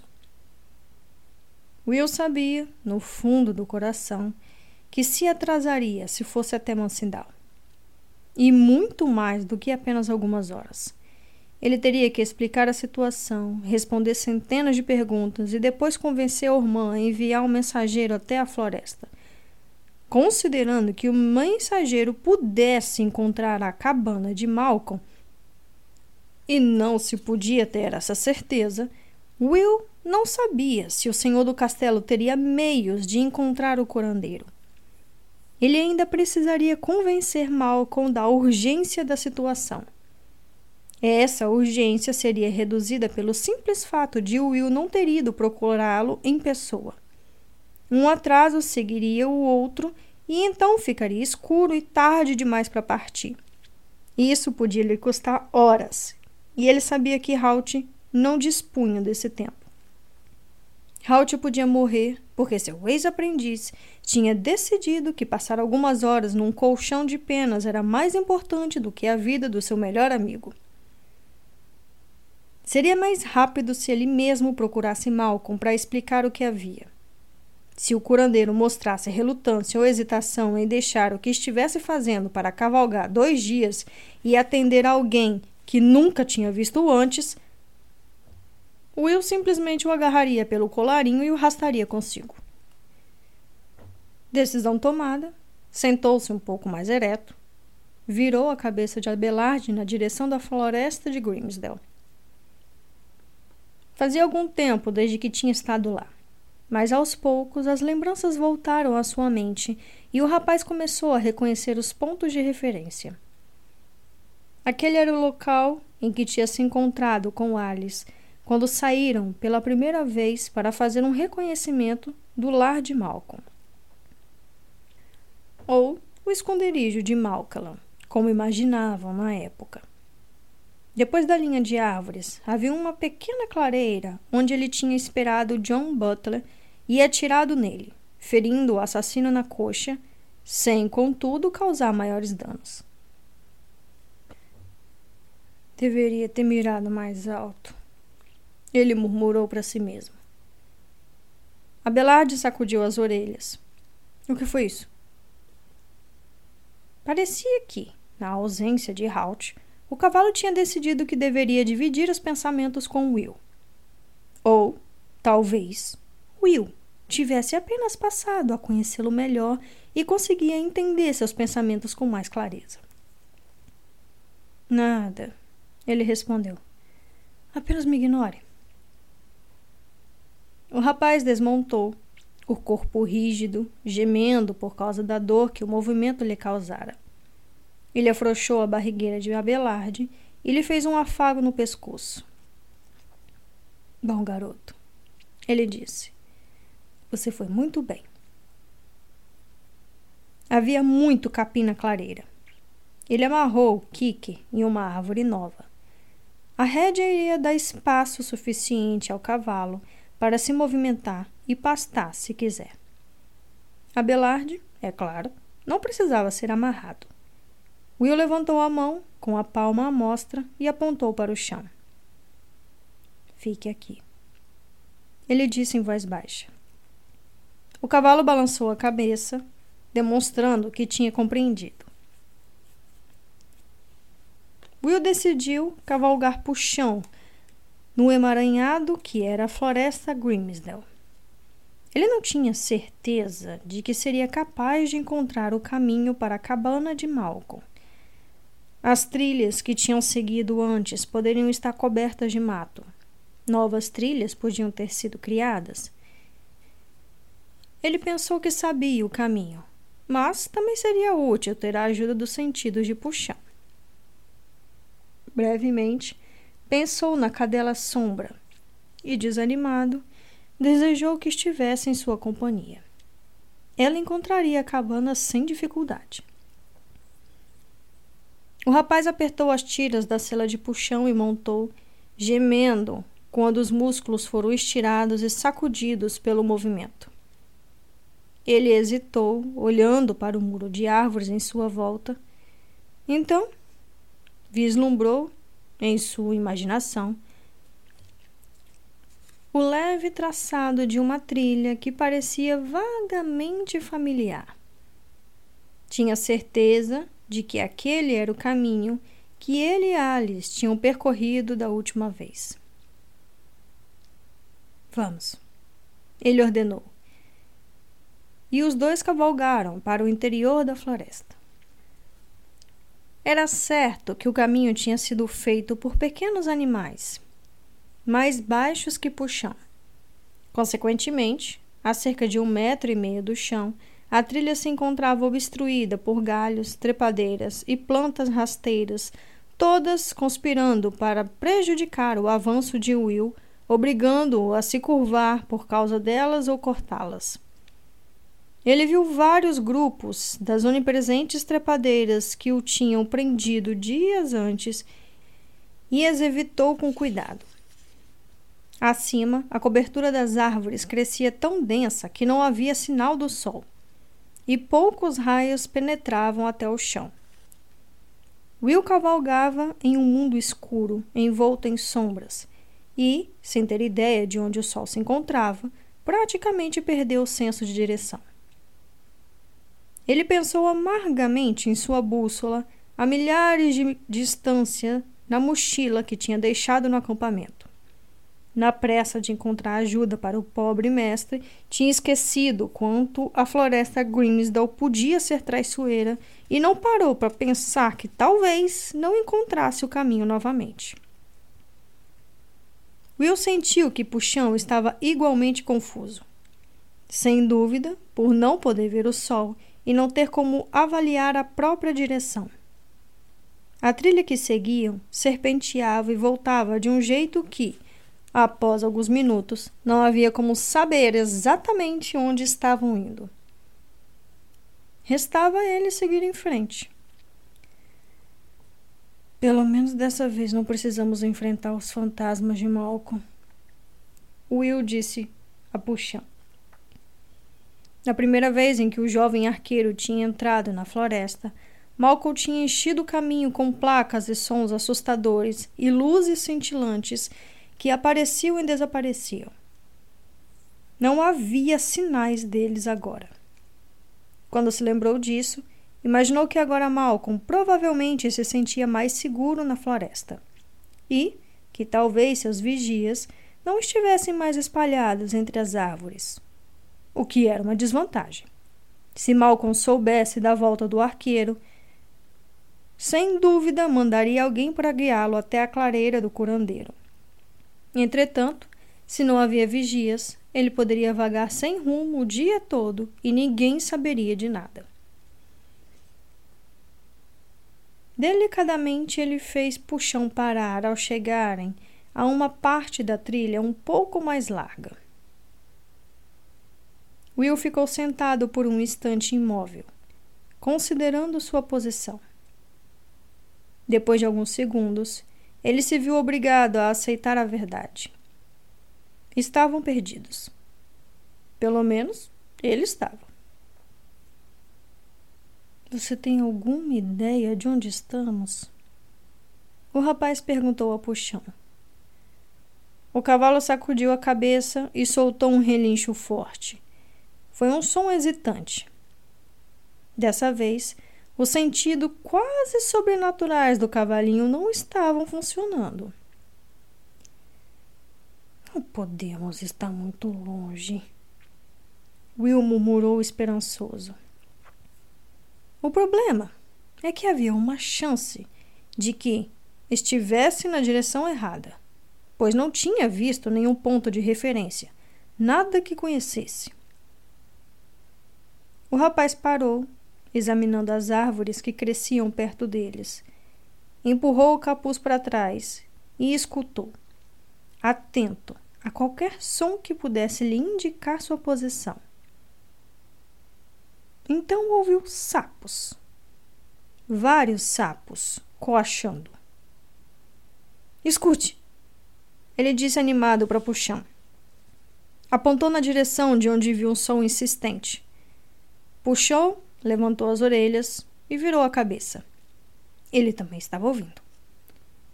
Encontre-os. Will ordenou. Com uma tarefa definida em mente, o cavalinho se dirigiu para o interior da floresta, empurrando várias mudas para o lado, abrindo caminho entre alguns arbustos baixos até atingir outra trilha. Ela ficava apenas a 10 metros da que vinham percorrendo. Havia marcas no solo indicando que era um caminho mais usado. Depois de alguns metros, ele se desviava na direção de onde vinha o barulho dos anfíbios. Com crescente segurança, Puxão continuou a avançar e então, sem aviso, as árvores rarearam e eles se encontraram na beira de um grande e negro corpo de água. O Lago Negro! Will falou triunfante. Ele sabia que estavam apenas a uns dez minutos de distância da clareira do curandeiro. Mas dez minutos em que direção? O lago escuro lhe era familiar, mas a parte da margem onde tinham saído não era. Uma vez fora da vista, eles podiam andar às cegas e se perder novamente em questão de minutos. Puxão virou a cabeça e olhou para o seu dono. Ali estão os sapos. Eu fiz a minha parte. Tá, muito bem. Will elogiou, acariciando o pescoço do animal. Agora chegou a hora de eu fazer alguma coisa. Will teve uma ideia. Deu um assobio agudo e estridente, fazendo o puxão se assustar. Ai, desculpa, Will disse. Prepare-se, vou fazer de novo. Novamente, ele assobiou, um assobio longo, alto e agudo. o som pareceu ser engolido pela massa escura de árvores. Ele esperou, contando os segundos, até que o minuto tivesse se passado. Depois, assobiou de novo. Ele repetiu o gesto mais quatro vezes, deixando um minuto passar entre cada assobio. A cada vez examinava as árvores ao seu redor, desejando que sua ideia funcionasse. Ele estava posicionando os dedos para dar o sétimo assovio quando ouviu farfalhar nos arbustos nas proximidades. Puxão grunhiu um aviso que logo se transformou em um cumprimento. Não demorou para aparecer um vulto preto e branco, o corpo abaixado junto ao chão e uma cauda grossa de ponta branca agitando-se lentamente de um lado para o outro em um sinal de boas-vindas. Dolorido, Will desmontou e foi cumprimentá-la, acariciando pelo macio da cabeça coçando a parte inferior do queixo, do jeito que os cães gostam. Ela levantou a cabeça ao toque. Os seus olhos, um castanho e o outro surpreendentemente azul, semicerrados de alegria. Olá, sombra, ele falou. Você não tem ideia de como eu estou feliz em vê-la. Fim do capítulo 31. Capítulo 32 Do alto do outeiro, que se elevava sobre o pequeno acampamento, Bacari, o genovês que havia sobrevivido, mantinha-se vigilante. Ele se perguntava por que o jovem arqueiro tinha partido. Teria desistido da perseguição? Então balançou a cabeça. Isso não parecia se encaixar com o que tinha visto dos três até o momento. Era mais provável que ele tivesse ido procurar um boticário ou um curandeiro. Ele sabia que o homem mais velho deveria estar em péssimas condições. Bacari tinha ouvido seu grito e o ruído do arco caindo no chão. Foi o bastante para pensar que tinha, ao menos, ferido o inimigo. Com o veneno, que havia usado, um simples ferimento na pele era tão eficiente quanto uma ferida mortal. O bandido estava surpreso pelo fato de o um homem barbado ter sobrevivido por tanto tempo. Ele devia estar com boa saúde para resistir dessa maneira. O genovês sorriu de modo sombrio. A procura por um curandeiro por parte do jovem seria em vão. Mercadores de porções de interior não teriam a menor ideia de como combater aquele veneno. Na verdade, pensou, nem curandeiros de cidades grandes não saberiam. Era tudo para o bem. Ele pensou.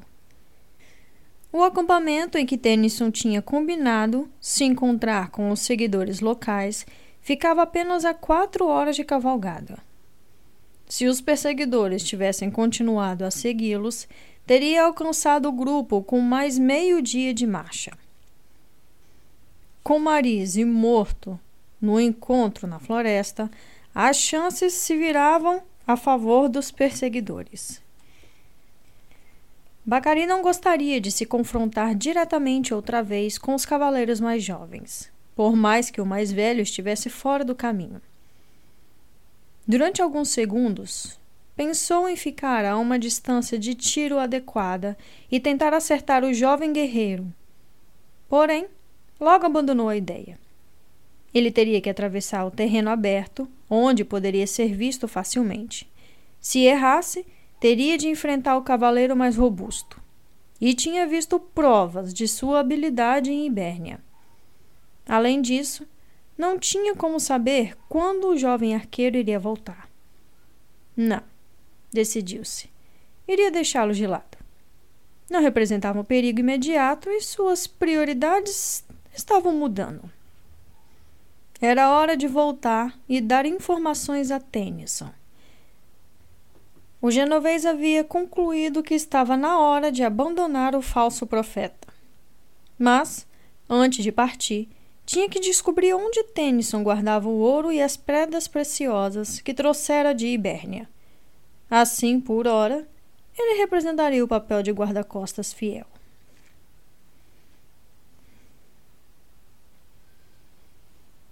Quando chegou ao extenso acampamento, ele viu que a quantidade de pessoas tinha aumentado. Devia haver mais de 50 recém-chegados. O genovês cavalgou lentamente pelo terreno até a barraca de Tennyson. Sorriu ao notar que a tenda de lona simples havia sido substituída por um pavilhão mais sólido. Os novos convertidos, obviamente, tinham trazido os materiais. Um homem mantinha guarda do lado de fora do pavilhão. Quando Bacari desmontou e andou rigidamente para a entrada, o guarda começou a erguer o corpo como se fosse barrar sua passagem. Bacari riu para ele e algo em seu rosto disse ao homem que aquela não era uma pessoa que se deveria contrariar. Apressadamente, o guarda recuou e fez sinal para que o genovês entrasse. Tennyson estava sentado diante uma mesa dobrável, escrevendo em um grande pedaço de papel pergaminho. Ele ergueu o olhar, aborrecido ao ver Bacaria entrar sem ser anunciado. Hum, você nunca bate? O profeta indagou irritado. O genovês fingiu olhar em volta à procura de algo na lona em que pudesse bater. Hesitante, Tennyson indicou uma cadeira de lona no lado oposto da mesa, à sua frente. Então, o que você tem para informar? O profeta perguntou, terminando as últimas palavras no papel pergaminho. Eles pararam. Bacari informou. Isso, o homem pensou, vai chamar a atenção de Tennyson. O homem corpulento largou a pena e olhou para cima. Pararam. Pararam onde? Há cerca de quatro horas de viagem daqui. O mais velho doente. Ele logo vai morrer. Tem certeza disso? Sim. O veneno está dentro dele. Ele está deitado há quase dois dias, não o vi se mexer. Ele não tem como sobreviver. Ninguém sobrevive. Tennyson balançou a cabeça positivamente várias vezes e um sorriso cruel se formou em seus lábios. Bom, ele disse. Espero que morra em sofrimento. ah, ele vai. Bacari garantiu. E os outros? Os dois jovens? Bacari franziu a testa quando respondeu. Um deles partiu e o outro ficou com o velho. O que você quer dizer com partiu? Tennyson indagou, franzindo o senho. Partiu, Partiu quer dizer partiu. Bacari respondeu com insolência. Ele pegou o cavalo e foi embora. O outro ficou para tomar conta do doente. Tênis se levantou e começou a andar de um lado para o outro da tenda, analisando o estranho rumo dos acontecimentos. Ele levou alguma coisa? O profeta perguntou, virando-se para o genovês. Bacari fez um pequeno gesto com as mãos que parecia indicar que a informação não era importante. Nada que eu pudesse ver, além dos dois outros cavalos. Ele notou que o rosto de Tennyson começou a ficar rubro de raiva ao ouvir essa notícia. Ele levou todos os cavalos. Bacari deu de ombros e assentiu mas não disse nada. Não lhe ocorreu? Tennyson começou com um forte tom de sarcasmo na voz. Que ele obviamente planeja buscar alguém. É por isso que levou os outros cavalos. Talvez ele tenha ido buscar um curandeiro. Pensei nisso sim. Mas se for verdade, que diferença faz? O velho não tem chance.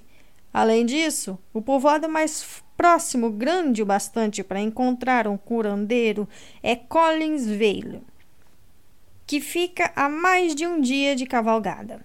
Isso significa que eles não vão sair dali durante pelo menos três dias ou mais, se esperarem para ver se o amigo pode ser curado. Tennyson refletiu sobre isso e a raiva desapareceu aos poucos. Mas os modos arrogantes do genovês ainda eram uma pedra em seu sapato. Ok, isso é verdade. Você tem razão. Mas tem certeza de que não existe uma cura para o seu veneno? Existe uma cura, mas eles não vão encontrá-la. Porém, quanto mais tempo o homem de barba viver, melhor é para nós. Por que você diz isso? Tennyson indagou, franzindo o sem outra vez.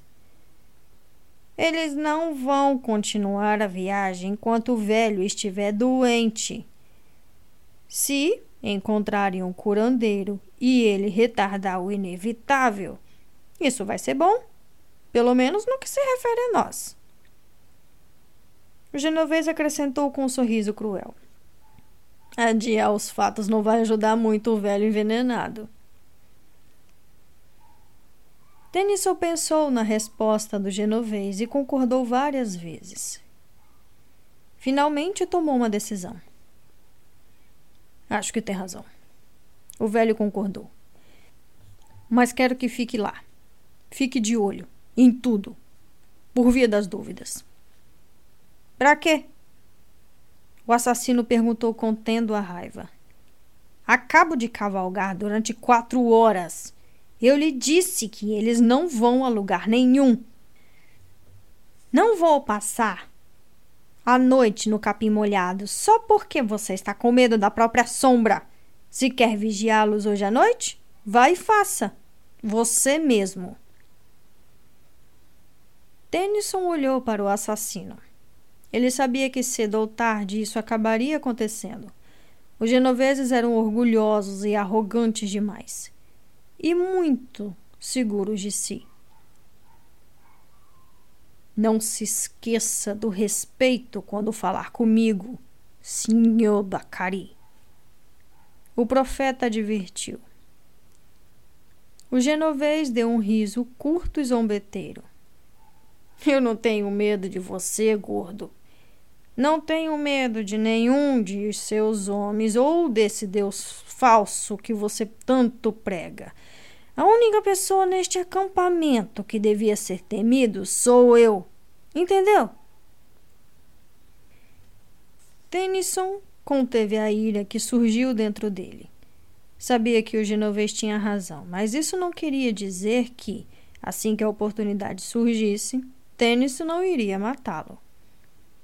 No momento, porém, manteria uma aparência externa de cordialidade.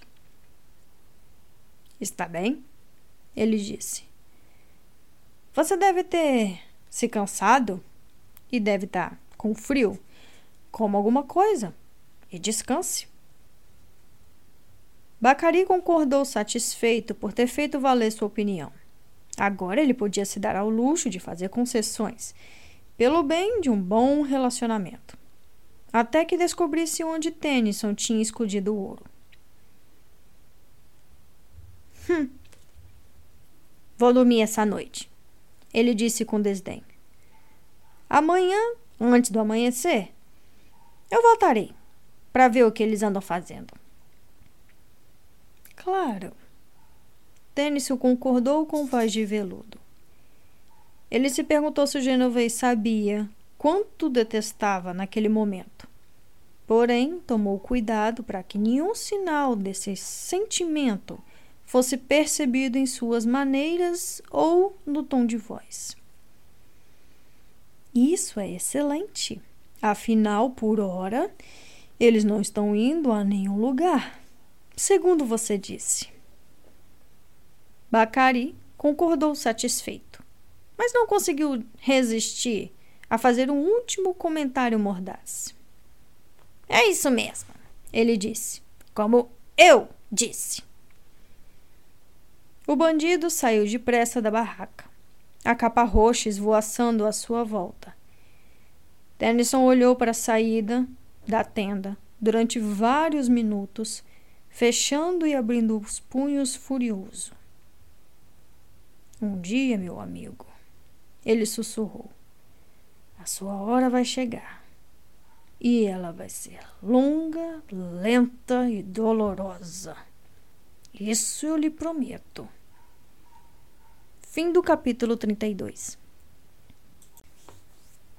Capítulo 33 Alguém os estava observando. Ora, se não tinha ideia de como sabia, mas simplesmente sabia. Algum sexto sentido o mesmo que o tinha mantido vivo em dezenas de combates, lhe dizia que alguém o estava vigiando. Ele achou que tinha sentido a presença de alguém no dia anterior, depois que Will havia partido. Naquele momento, tinha certeza de que estava sendo vigiado. O jovem continuou a se movimentar pelo acampamento, realizando as tarefas que precisavam de sua atenção limpou os utensílios do café da manhã e a frigideira que tinha usado, esfregou-as com areia e enxaguando-as com água limpa do lago. Halt ainda estava adormecido e parecia estar descansando tranquilamente. Ora se pensou que era melhor vê-lo dessa maneira e não como tinha estado nos dias anteriores, confundindo-o com Crowley e falando sobre antigas batalhas. Não tinha sido nada fácil vê-lo dessa maneira. O fato o tinha obrigado a reconhecer que Halt estava gravemente doente, até mesmo perto da morte. Vê-lo repousar era mais encorajador. Ele podia acreditar, ou pelo menos desejar, que o arqueiro estava se recuperando dos efeitos do veneno. Logicamente, ele sabia que era apenas uma questão de tempo até Halt acordar outra vez e tagarelar sobre eventos do passado. Mas a esperança nem sempre acompanha a lógica, e ele se apegou à primeira, com desespero. Além disso, havia a questão de estarem sendo vigiados. Teria que cuidar disso em breve. O rapaz avaliou a situação. Ele sabia que seria um erro deixar o observador se dar conta de que tinha sido descoberto. Mas ali, a céu aberto, não havia como examinar as redondezas para procurar algum sinal do espião sem alertá-lo. Era provável que o desconhecido estivesse em algum ponto do outeiro a sudeste, a direção que Tennyson e seu grupo tinham tomado. Aquela era a direção de maior perigo. Também era possível que fosse alguém sem ligação com o grupo, um viajante ocasional que tivesse cruzado a mesma trilha. Ou, talvez, um assaltante, esperando a oportunidade de roubar o acampamento, avaliando suas chances com os estranhos, medindo seus pontos fortes e fracos. Mas era mais provável que tivesse sendo observado por alguns dos seguidores de Tennyson. Se fosse esse o caso, possivelmente seria o genovês que havia restado.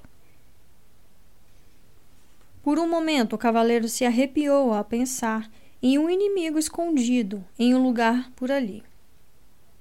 Então relaxou. O outeiro ficava a mais de 300 metros de distância, e Will tinha dito que os genoveses estavam armados com bestas de baixa potência. Se ele quisesse dar um tiro certeiro, a distância não poderia ser maior do que 150 metros.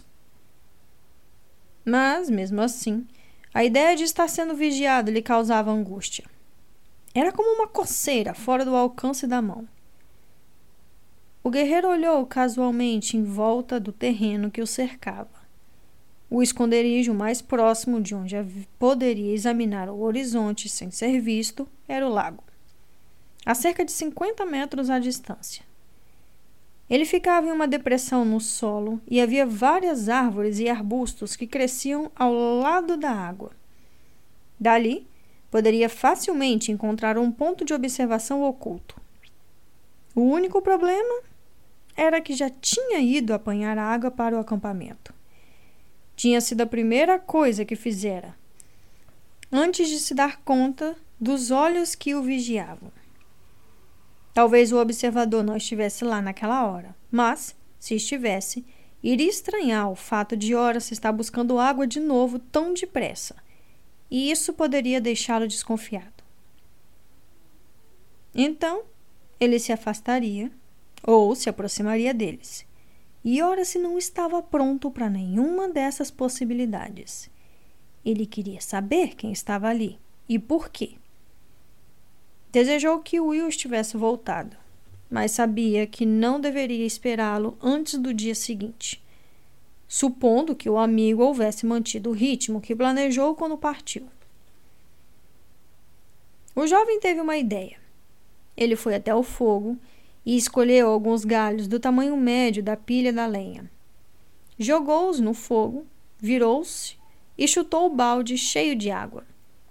Ele caiu para o lado e ora se inclinou depressa, como se tentasse evitar que virasse. Na verdade, ele concluiu o serviço, virando o balde de lado e derramando a água. Parte da água correu para o fogo recém-reavivado, criando uma nuvem de vapor e fumaça que seria facilmente visível pelo observador. Só para ter certeza de que o espião entenderia que tinha acontecido alguma coisa. Ora se chutou o balde de novo, jogando-o longe, e disse em voz alta: Droga! Ora se ficou orgulhoso de sua pequena encenação.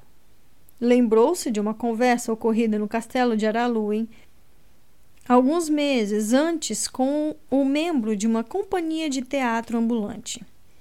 O ator tinha aconselhado Horace a se sentar no corredor durante a apresentação e não nas fileiras da frente. Temos que representar para os espectadores do fundo, ele tinha explicado. Por isso nossas expressões e gestos são exagerados. Se você estiver muito perto, eles vão parecer reais. Na época, ora se pensou que ele estava apenas dando uma desculpa para o que parecia ser uma representação excessiva. Mas agora compreendia o ator.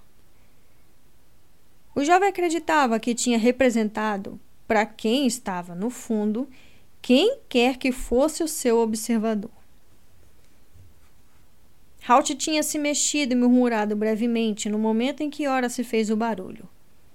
O rapaz foi vê-lo, certificando-se de que o arqueiro tinha se acalmado. Em seguida, caminhou para apanhar o balde e então, atravessando o acampamento, curvou-se depressa perto da mochila e pegou a espada e a bainha, segurando-as escondidas rente ao corpo. Com alguma sorte, o observador distante não teria visto o que ele tinha apanhado. Tentando agir de forma casual, ele andou pela grama até o lago e desceu o trecho, inclinado até a margem, ficando abaixo do nível do solo. Assim que não conseguiu mais enxergar o horizonte, o que o mantinha escondido de qualquer um que estivesse observando de lá. Agachou-se e colocou o balde no chão. Ainda agachado, foi rapidamente até a proteção oferecida pelas árvores e pelos arbustos, onde se colocou de bruços. Arrastando-se com a ajuda dos cotovelos e joelhos, ora se se moveu com cuidado entre a vegetação, até ver o outeiro distante. O rapaz começou a examiná-lo com atenção, dividindo-o em setores e procurando metodicamente dos fundos até à frente, mantendo-se os olhos em movimento para que não se fixasse em um ponto só. Foram precisos alguns minutos, mas finalmente sua visão periférica captou um rápido movimento. O guerreiro voltou os olhos naquela direção e se concentrou no local que lhe chamou a atenção. O observador tinha ido para frente. Talvez, depois que Hora se sumiu de repente, ele tivesse tentado encontrar um ponto de observação melhor para não perder o cavaleiro. Naquele momento, a cabeça e os ombros do observador estavam visíveis acima do outeiro. Se não tivesse visto aquele breve movimento, provavelmente Horace nunca o teria notado. Mas agora podia enxergar a figura com nitidez, além de uma leve sombra roxa desbotada. Então, você voltou, não é?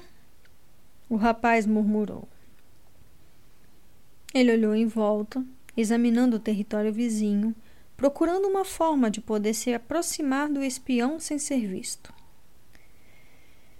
Preciso de uma vala ou um terreno seguro em algum lugar, ele disse para si mesmo. Mas não conseguiu encontrar o que queria no terreno entre ele e o outeiro. Desanimado, concluiu que, se fosse um arqueiro, teria habilidade de se mover sem que o vissem ou ouvissem em meio ao capim alto. Mas, apesar de Halt lhe ter dado a capa camuflada, ele sabia que a tarefa estava além da sua possibilidade. Além do mais, tentar se aproximar de um inimigo armado em terreno aberto não era algo inteligente a se fazer. Perderia tempo se insistisse na ideia. O genovês estaria esperando que ele reaparecesse nos próximos minutos e voltasse para o acampamento com o balde cheio de água. Se ficasse desconfiado, quem sabia o que faria em seguida? Ora se decidiu. Já que não podia se aproximar do homem, era melhor fingir que não tinha visto. Com certeza, passaria aquela noite em claro. Lamentou-se. Quando voltou ao acampamento, tirou da mente o problema do espião, pois, para sua surpresa e satisfação, Halt estava acordado e lúcido. Enquanto conversavam, ficou evidente que o arqueiro sabia onde estava e o que tinha acontecido. Ele não confundia mais Horace com Crowley, parecia completamente integrado ao presente. Mas se queixava de sede. Horace buscou uma caneca de café ele pôde ver a cor voltando ao rosto do amigo enquanto tomava sua bebida predileta. Depois de alguns goles, Halt olhou em volta do acampamento arrumado. Onde está o Will? Foi atrás de Tennyson? Ele foi buscar Malcolm. Ora se contou balançando a cabeça. O curandeiro. O rapaz acrescentou, ao notar a momentânea confusão de Halt ao ouvir o nome. Halt franziu a testa descontente e sacudiu a cabeça. Ele não devia ter feito isso. Ele devia ter me deixado aqui e seguido os forasteiros. Agora eles devem estar a quilômetros de distância. Quanto tempo você disse que fiquei inconsciente? Amanhã vai ser o terceiro dia. Ora se contou e o ar de preocupação no rosto de Halt aumentou. É uma dianteira muito grande agora. Eles podem ter conseguido escapar de vocês. Ai. Will não devia ter perdido tempo indo atrás de Malcolm. Ora se notou a frase. Eles podem ter conseguido escapar de vocês. Era óbvio que Halt tinha descartado sua presença de qualquer outra ação contra os forasteiros. Ele hesitou, imaginando se deveria lhe contar sobre o genovês que estava observando. Se o bandido estivesse passando informações para Tennyson, os seguidores do profeta não poderiam estar muito longe. Ele pensou. Mesmo assim, decidiu que não devia preocupar Halt com a informação de que estavam sendo vigiados. Em vez disso, respondeu: O que você teria feito no lugar dele? Teria deixado eu aqui e continuado a perseguição? Claro que sim! Halt respondeu de imediato. Mas algo em sua voz soou falso. E Horace o encarou, erguendo uma sobrancelha. Fazia muito tempo que desejava uma oportunidade de usar essa expressão de incredulidade para Halt. Depois de uma pausa, a raiva do arqueiro diminuiu. Tudo bem. Talvez eu não tivesse feito isso. Admitiu. Então olhou irritado para Horace. Pare de levantar essa sobrancelha. Você nem sabe fazer isso direito. Sua outra sobrancelha se mexe também. Certo, Halt. Horace respondeu num tom obediente que soava falso. Ele sentiu uma indescritível onda de alívio, agora que Halt parecia estar voltando ao normal. Talvez, no fim das contas, ele nem precise de Malcolm, pensou. Ora se preparou uma refeição leve para Halt, um caldo e pão úmido. Primeiro, tentou alimentar o arqueiro de barba grisalha, a recusa indignada do amigo o deixou ainda mais animado. Eu não sou o inválido, Horace. Dê essa maldita colher. O arqueiro protestou. Horace escondeu um sorriso. Esse sim é o Halt que eu conheço, adorável como sempre. Pensou. No fim da tarde, enquanto o Halt dormia tranquilamente, o jovem percebeu que não se sentia mais vigiado. Com aparente casualidade, examinou o horizonte ao redor do acampamento. Ele sabia que o genovês tinha se levantado durante o dia, várias vezes, esforçando-se para não demonstrar que estava atento a qualquer movimento ao redor de si. O jovem tinha visto movimentos rápidos no outeiro quando o homem mudou de posição ou relaxou os músculos doloridos. Hum, você nunca seria um arqueiro. Ele murmurou muitas vezes. Tinha visto a incrível habilidade de Halt e Will para manter a posição sem se mover durante horas a fio. Mas, ele disse sorrindo, nem eu seria.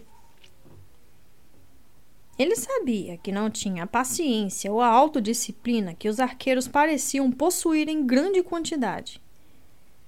À medida que as sombras começaram a se alongar e o sol caiu inexoravelmente na direção do horizonte, o rapaz tomou uma decisão. Seria lógico que patrulhasse rapidamente a área antes de escurecer. Essa atitude não deveria levantar as suspeitas do genovês, se ele ainda estivesse na área. Assim sendo, ora se apanhou a cota de malha e o elmo, prendeu a espada no cinto, pegou o escudo e saiu do acampamento. Ele se dirigiu para um ponto do outeiro, cerca de 200 metros à esquerda da última posição do genovês. Dali, iria patrulhar em arco ao longo do outeiro, verificando o território ao sul. O guerreiro se sentiu um pouco mais seguro com o escudo no braço esquerdo. Ele poderia facilmente parar a trajetória de um dardo e confiava em suas reações. Se o genovês ainda estivesse na mesma posição e se levantasse para atirar em Horace, ele teria tempo suficiente para parar o projétil com o escudo. Então, com a besta desarmada, ele poderia se aproximar o suficiente do assassino traiçoeiro para atingi-lo com a espada. E gostaria muito disso. O rapaz subiu com esforço na direção do outeiro. Fez que examinou a, o terreno à esquerda, virou para a direita e começou a andar ao longo do morro. Ele chegou ao ponto onde tinha visto movimento e olhou em volta com cuidado. a grama estava amassada pelo peso de algo ou alguém que estivera lá por um longo período. Era um ponto de observação ideal. O outeiro ali era um pouco mais alto e proporcionava uma visão mais ampla do território à frente. Ora se olhou para o acampamento e viu o rolo de fumaça que saía da fogueira, soprando para o lado e mantendo-se junto ao chão na brisa refrescante da tarde. E a forma imóvel em volta encobertos dormindo ao lado. Seguindo um impulso, Desceu para a extremidade do outeiro e observou o lado direito e o esquerdo. Poucos minutos depois, achou o que procurava. Um monte de estrume fresco de cavalo na grama e sinais de onde uma estaca de madeira tinha sido enterrada no chão e depois removida. O genovês tinha amarrado o cavalo ali, longe do outeiro e escondido do acampamento, mas perto bastante para correr e ir embora se fosse preciso fugir às pressas. Ele esteve mesmo aqui, o guerreiro murmurou. E agora? Se foi. A pergunta é: será que vai voltar? E quando? Ele saiu dali, colocando o problema de lado em sua mente. Quando a escuridão caiu, preparou uma refeição. Sacudiu Halt com delicadeza e ficou surpreso e aliviado quando os olhos do arqueiro se abriram quase imediatamente. Jantar. Ora se avisou. Já era hora. O atendimento aqui é muito demorado. Halt respondeu, rindo um pouco. O arqueiro aceitou o prato de comida com avidez e comeu depressa. Depois de satisfazer a fome inicial, ele ergueu um pedaço de pão úmido que ora se tinha assado nas brasas. Você fez isso? Ele perguntou. Ora, se um tanto contente com sua nova habilidade, disse que sim. Não demorou muito para Halt jogar água fria no seu entusiasmo. O que é? Ele perguntou. Acho que eu preferiria quando você estava doente. Ora se respondeu depois de encará-lo por um longo segundo. Mais tarde, quando Halt estava dormindo outra vez, ora se reavivou o fogo e se afastou lentamente do círculo irregular e bruxuleante de luz que se formou.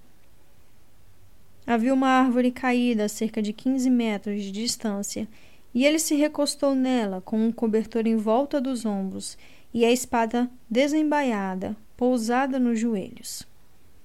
Ele passou a noite sem dormir, vigiando um inimigo que nunca apareceu.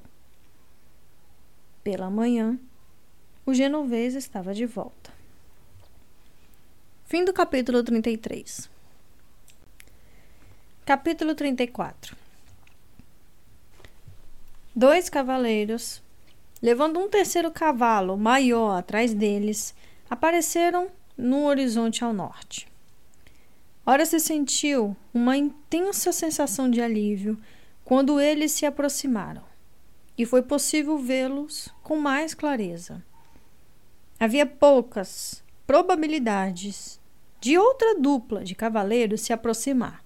Mas, durante todo o tempo em que esteve sozinho, o jovem guerreiro tinha se preocupado com a possibilidade de Will ter chegado à clareira do curandeiro para descobrir que Malcolm não estava ou não poderia acompanhá-lo, ou que simplesmente tinha se recusado a vir. Eu devia saber que ele conseguiria. Ora se disse a si mesmo, ao sair do acampamento para cumprimentá-los. Quando Will e seu companheiro viram o cavaleiro, fizeram os cavalos passarem do trote lento para um ritmo mais acelerado. Os cavalos, assim como os cavaleiros, pareciam sujos e cansados, mas Puxão ainda tinha energia para erguer a cabeça e cumprimentar Horace com um relincho. Atraído pelo som, Kirk reconheceu o dono e relinchou brevemente. Enfim, os cavaleiros desaceleraram. O rapaz ergueu a mão para cumprimentá-los, envolveu a mão magra e fina do curandeiro com a sua. Que bom vê-lo, ele disse. Obrigada por vir, Malcolm. Malcolm recolheu a mão, encolhendo-se um pouco por causa do forte aperto de Horace. Como eu poderia recusar um pedido desses? Você sempre esmaga a mão dos seus amigos com essa pata imensa? Desculpa. Acho que eu só tô aliviado. Ora se tornou sorrindo. E como está Halt? Will indagou ansioso. Era a pergunta que o tinha perseguido durante todo o tempo em que estivera fora. O jeito calmo de Horace o tranquilizou. Will sabia que ele não estaria tão alegre se o estado de Halt houvesse piorado mas o jovem arqueiro precisava ouvi-lo para confirmar o fato. Para falar a verdade, eu acho que está melhorando. Ora se contou. Ele viu o amigo respirar aliviado e ficou curioso com a reação de Malcolm. O curandeiro havia franzido o senho levemente. Melhorada? Ele perguntou depressa. De que jeito? Bom, há dois dias ele estava, sabe, delirando e tagarelando. Não tinha ideia de onde estava, do que estava acontecendo. Ele pensou que estava em uma época, uns 20 anos atrás, e pensou também que eu era outra pessoa. Entendo. Malco falou assentido. E o que o faz pensar que ele melhorou? Ora se fez um gesto vago com as mãos. Ontem ele estava diferente. Acordou e sabia muito bem quem era, o que tinha acontecido, o que eu era, quem eu era. O cavaleiro sorriu para Will. Ele ficou aborrecido por ter ido buscar um curandeiro. Disse que você deveria ter continuado procurando Tennyson e deixá-lo ali aqui. Tá, tenho certeza de que é isso que ele faria se eu tivesse sido envenenado. Will retrucou com a voz zombeteira. Eu disse a mesma coisa. Ora se completou sorrindo. Ele hesitou um pouco, mas acabou admitindo que eu estava certo. Depois reclamou da minha comida. É, parece que está melhorando. Will concordou. Eles tinham chegado ao acampamento e Malcolm desmontou de Abelard. Ele não era um cavaleiro habilidoso e, ao descer do animal, atirou um pé sobre o arção e escorregou para baixo do lado errado. Ora se o amparou quando tropeçou, e as pernas doloridas cedendo sobre seu corpo. Obrigada, disse o curandeiro. É melhor eu dar uma olhada nele agora, né? Faz tempo que ele está dormindo? É, algumas horas. O arqueiro informou, depois de pensar um pouco. Ele acordou esta manhã e depois voltou a dormir. Aí acordou de novo ao meio-dia. Ele está dormindo muito tranquilo. Acrescentou. O rapaz se perguntou por que havia uma vaga expressão de preocupação no rosto de Malcolm. Talvez ele estivesse aborrecido por ter vindo de tão longe e tão depressa só para descobrir que sua presença não era mais necessária. Ele afastou o pensamento e voltou para Will. Por que você não descansa? Eu cuido dos cavalos. Ele disse. Mas Will tinha sido treinado em uma escola rígida. Ele sempre se sentia um pouco como um infrator se permitisse que outra pessoa cuidasse de seu cavalo. Eu cuido de puxão. O arqueiro disse. Você pode cuidar dos outros. Eles levaram os cavalos para um local afastado da fogueira e lhes deram água do balde que ora se tinha enchido. Em seguida, tiraram os arreios dos animais e começaram a escová-los. Kirk parecia incrivelmente satisfeito em ver o dono. Na verdade, dos três cavalos, ele tinha tido os melhores momentos na viagem. Malco tinha olhado para ele horrorizado quando o viu pela primeira vez. Você espera que eu monte nisso? Ele tinha perguntado. Ele é do tamanho de uma casa. Apesar disso, o curandeiro havia passado a maior parte do trajeto no lombo do Abelarte. O cavalinho robusto mal notou o peso. Malco era pequeno e magro, quase esquelético. Aconteceu alguma coisa enquanto eu estive fora? Will perguntou. Além da melhora de Halt. Hum, na verdade, sim, respondeu Horace. Ele olhou rapidamente ao redor para onde Malcolm se encontrava agachado ao lado de Halt, cuidando dele. O rapaz concluiu que o velho curandeiro não poderia ouvi-los de onde se encontrava. Não sabia porque não queria que ninguém mais o escutasse, mas preferia assim.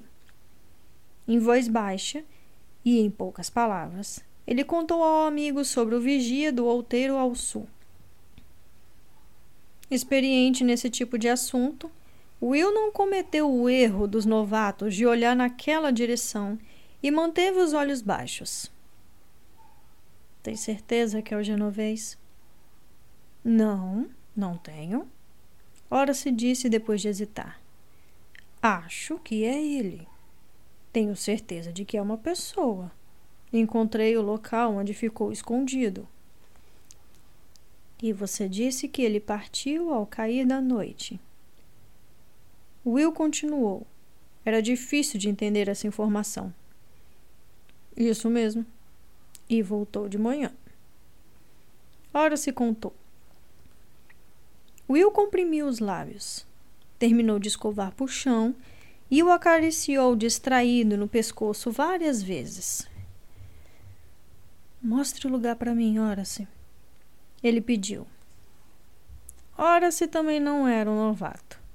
O alto guerreiro se virou para apanhar um pano seco.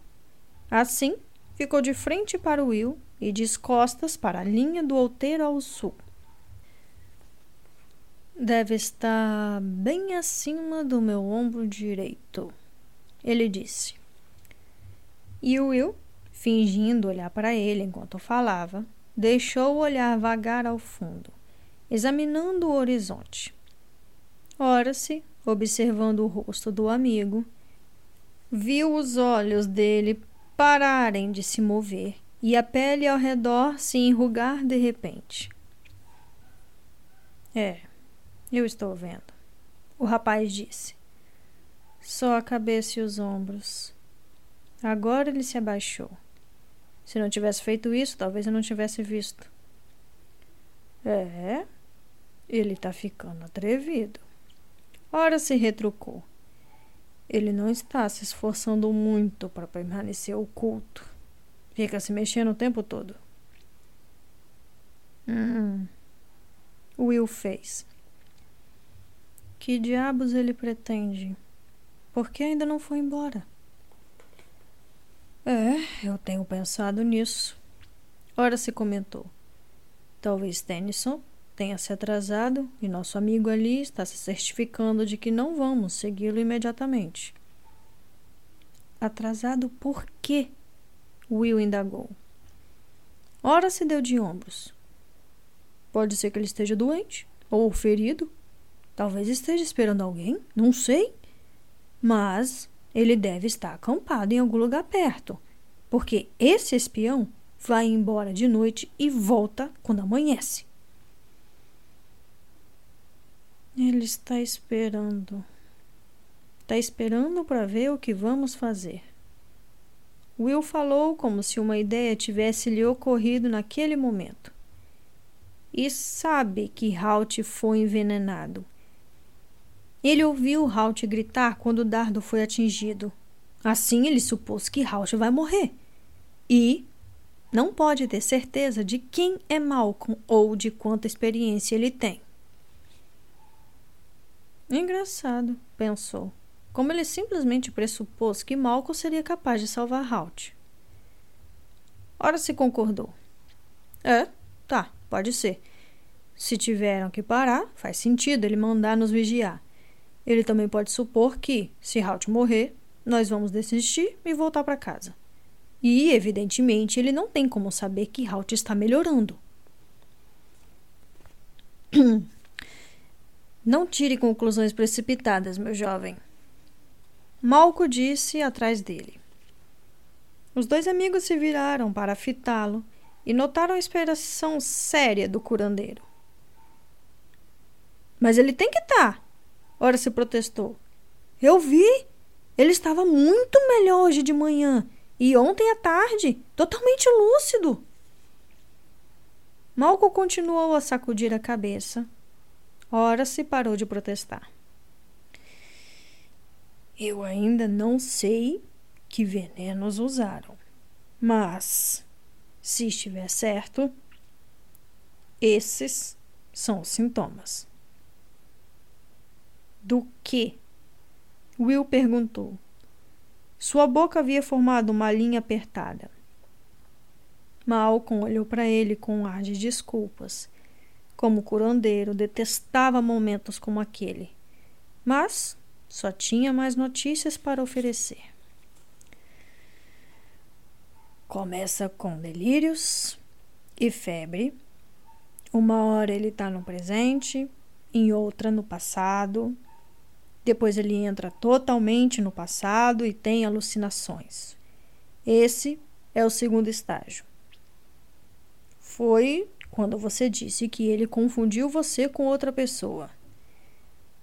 Depois vem o estágio final: clareza, consciência, outra vez, e uma aparente recuperação.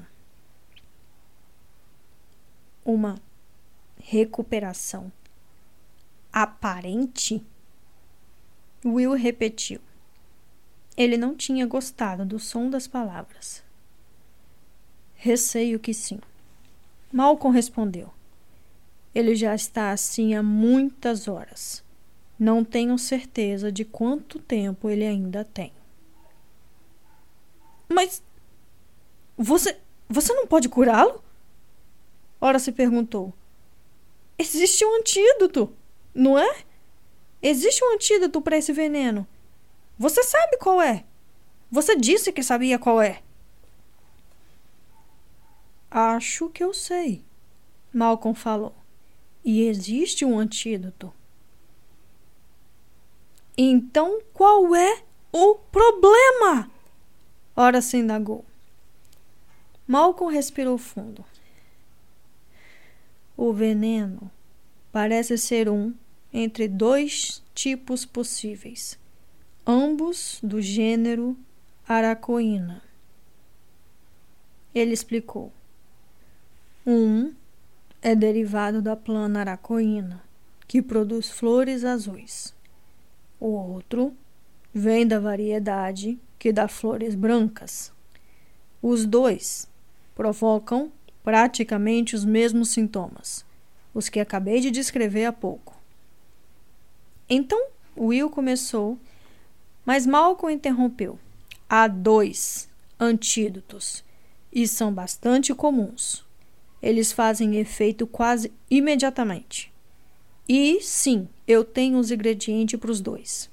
Mas, se eu tratar para a aracoína branca e ele tiver sido envenenado com a variedade azul, é quase certo que vai morrer. E vice-versa. Ora-se e Will ouviram Malcolm falar num silêncio atordoado. Então o curandeiro continuou. É por isso que assassinos como esses genoveses preferem a aracoína. Mesmo que um curandeiro possa preparar um antídoto, ainda há uma boa chance de a vítima não sobreviver. E, quando não sabemos qual foi usado? Will perguntou. Malcolm sabia que a pergunta viria, e naquele momento tinha que apresentar ao jovem que admirava tanto o verdadeiro e terrível dilema. Se ele não for tratado, com certeza vai morrer. Se chegar a esse ponto, vou preparar os dois antídotos, tirar a sorte e decidir qual usar. Will endireitou os ombros, curvados, e olhou para Malcolm nos olhos. Não, ele disse. Não vamos escolher na sorte. Se uma decisão tiver que ser tomada, eu a tomarei. Não vou deixar a vida de Halt ser decidida na sorte. Eu nunca poderia dizer à Lady Pauline que isso foi o que eu fiz. Quero que seja feita por alguém que o ama, e esse alguém sou eu. Malcolm concordou com o gesto, mostrando que tinha compreendido. Eu gostaria de ter sua coragem em um momento como esse. O velho falou. Mais uma vez, como tinha feito vários meses antes, olhou o arqueiro à sua frente e se surpreendeu com a força e a solidez de caráter em alguém tão jovem. Ora se se aproximou do amigo e pôs a grande mão no ombro de Will. Malcolm viu os nós dos dedos ficarem brancos pela pressão que a mão exercia, fazendo Will saber que não estava só. Com um breve sorriso triste, Will ergueu a mão e cobriu a do amigo. Eles não precisavam falar naquele momento. E naquela noite, por volta da meia-noite, depois de horas sem falar, apenas observando as brasas se apagarem, Will tomou a decisão. Fim do capítulo 34. Eu adoro chegar num momento tenso como esse e com a voz tensa e carregada, terminar a frase e mudar o tom de voz e falar fim do capítulo 34.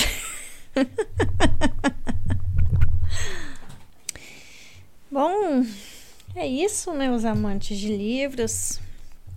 É... Desculpem aí pelo atraso, vocês sabem o motivo, né? Infelizmente aí eu tenho tido alguns probleminhas do qual eu não posso me livrar no momento. Então, sim, a coisa tá tendo que esperar um pouco mais. Infelizmente é o que eu posso fazer por vocês, meus amores. É essa leitura devagar, com calma e um pouco demorada. Eu sei que todos vocês estavam esperando por isso, mas é o que deu, tá? Bom, é... Por enquanto vai continuar assim, tá, gente? Eu tô com umas coisas para resolver, as coisas estão se resolvendo. Eu tô resolvendo boa parte das coisas. Mas por enquanto, a gente ainda tá nessa situação. É, o que, que nós tivemos aqui? Nós tivemos nessa leitura, até um pouco grande ficou, né? Mas eu queria fazer essa parte de uma vez para vocês não ficarem com expectativa na metade do caminho. Nós tivemos aí é, Will indo atrás de Malcolm, né? É, ele percebeu que Malcolm e o castelo de Clo uh, o, o, o Mansidal, Mansidal estava perto e que ele poderia trazer Malcolm para tentar curar Halt e ele desesperadamente foi atrás. Nós acompanhamos aí esse trajeto de forma até breve. Eu gostei que o autor ele, ele não ficou se estendendo muito no caminho, né? Quando Sombra, quando ele chamou, quando ele chegou na floresta de Grimsdale e, e, e chamou Sombra e a Sombra apareceu e ele não fez a gente ver toda aquela conversa que provavelmente ele teve com o Malcolm, explicando sobre Halt tá doendo, porque a gente já sabe disso. Então ele fez o que poucos autores, graças a Deus, poucos autores lembram de fazer. A gente não é idiota. Então ele, ele fez a gentileza de não repetir a situação quando o Will é, chegou ali para conversar com Malcolm. Ele simplesmente chegou ali e depois trouxe o Will de volta, que foi ótimo. Nós tivemos também aí um pouquinho da sagacidade de Horace, né? Antes até um pouco, na verdade, nós tivemos um, um momento bem melancólico, bem, bem triste, que eu tentei de todas as minhas formas e forças fazer a modulação de voz correta e botar todo o meu sentimento, que foi naquele momento ali em que é, Halt confunde Horace com Crowley. Eu lembro que na primeira vez que eu li essa parte, gente, eu chorei copiosamente. Eu chorei muito, muito, muito. O autor ele tocou muito no meu coração nessa parte e eu tentei transferir isso para vocês. Eu não sei se eu consegui, justamente por causa de tudo que está acontecendo na minha vida. Eu não estou bem psicologicamente, então eu não sei se eu consegui transferir toda a emoção que essa parte merece, né? Mas é muito, é muito emocionante, muito triste, né? Halt tá morrendo, gente. Tá morrendo. E você se coloca no lugar do personagem, vendo ali o seu companheiro, o seu amigo, uma pessoa que ele considera muito como um, um mais próximo de uma família. E tá vendo aquela situação e é muito triste, né? Eu acho que o autor ele pegou muito bem esse lado e fez a gente se emocionar ali junto com Horace, enquanto ele ouvia o amigo moribundo e ele é, recebendo todo aquele aquele carrego emocional e sem poder falar que não era ele, não era Crowley, ele era outra pessoa, ele era Horace, ele era seu amigo, mas não tinha como falar, não tinha como ele expor isso, sem magoar, né? E sem deixar Halt é, perdido. Então ele carrega toda aquele, aquela dor emocional para ele. E é muito triste. Eu chorei demais naquela parte. Depois disso, a gente teve ali é, um, aquele momento de sagacidade de Halt, de Halt, não, de Horace, onde ele percebeu que alguém estava vigiando eles. É, usou toda a sua experiência com os arqueiros é, para localizar o genovês, pegou toda a experiência que, de vivência que ele teve com os dois e aprendeu, se tornou um, um excelente observador. É, quando o Will chegou, os dois também mostraram o quão cresceram nessa parte, né? ali enquanto eles estavam conversando, hora se falando, mostrando onde estava o genovês, onde, né, onde estava as situações ali. É, foi, é bem legal ver essa parte, essa, essa parte de crescimento deles, né? Sempre, é sempre legal, é sempre bom ver. É sempre uma sensação boa. E nós tivemos as más notícias que Malcolm trouxe. Nós, nos últimos, nos finaizinhos ali, nós tivemos a sensação, a impressão que Halt ele estava melhorando só para Malcolm chegar e jogar um balde de água fria em cima da gente. Né? Ficou bem explicada ali né? a variação de veneno que o genovês utilizou e o motivo do genovês está tão certo de que Halt não vai sair dessa situação. Então, até então a gente não entendia, porque Malcolm estava chegando. A gente conhece o personagem, sabe que ele é um curandeiro muito bom, mas o genovês ainda se sentia seguro de que não ia morrer, de que não ia dar certo, né? É, então, é, Malcolm ali apresentou, falou que a situação era essa. Halt vai morrer. Se chegar um momento em que uma escolha tem que ser feita, ele precisa da medicação. Se for tomada de forma incorreta, ele vai morrer de qualquer jeito. É bem delicada e é um ponto alto do livro, um dos pontos altos desse livro. E espero trazer o mais brevemente possível a resolução desta situação, porque sim, nós vamos acabar aqui, meus povos e povas, meus amantes de livros. É, hum, não tem muito, não tem mais o que falar. O, livro por si só já se explica, né? Me perdoem os atrasos. É... Quem ainda não me segue no Instagram, eu tenho 19 mil pessoas me seguindo nesse Spotify e 2.600 e poucas pessoas no Instagram. Por que, que vocês não me seguem no Instagram? Me seguem no, no Instagram, vocês que ainda não me seguem. 19 mil, de 19 mil pessoas, só 2 mil me seguem? Bom, gente, me seguem aí. Vão lá pro Instagram. Lá eu tento conversar com vocês. Não é frequente, né? Vamos dizer de passagem. Mas eu tento conversar com vocês na, na, na medida do possível. E a gente consegue bater um papo mais próximo. Então, quem ainda não me segue, arroba ouvindo livros que vocês vão me encontrar. É, quem aí quiser ajudar financeiramente com este projeto, o Pix está fixado aqui embaixo, digitado aí, vocês podem ver. E também está fixado lá na, na no, no Instagram, tá? Mas, para quem quer ouvir, é ylipausa.gmail.com. O valor é você que decide. Quando é você que decide. E se quiser, é você que decide. Lembrando que também fiz e está linkado no Instagram é, uma, um questionário para vocês deixarem as suas sugestões de livro que querem que venha pro canal.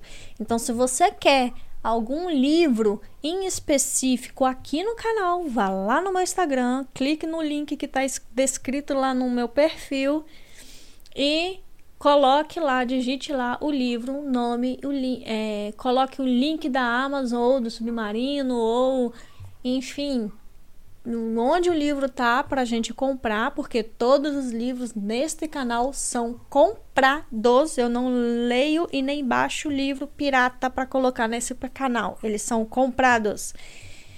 Então, se você quer o link, quer o livro, coloca o nome, explica para mim um pouco da história e o link de onde eu posso encontrar para comprá-lo, beleza?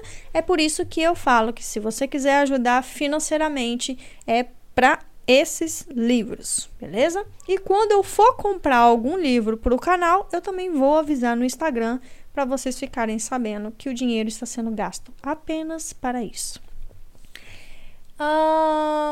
Acho que é só. Se você está aqui no Spotify e ainda não me deu uma estrelinha, por favor, avalie meu Spotify, meu podcast. Me dê uma estrelinha, pode ser uma, duas, três, quatro ou cinco. Resolva você mesmo o que eu mereço.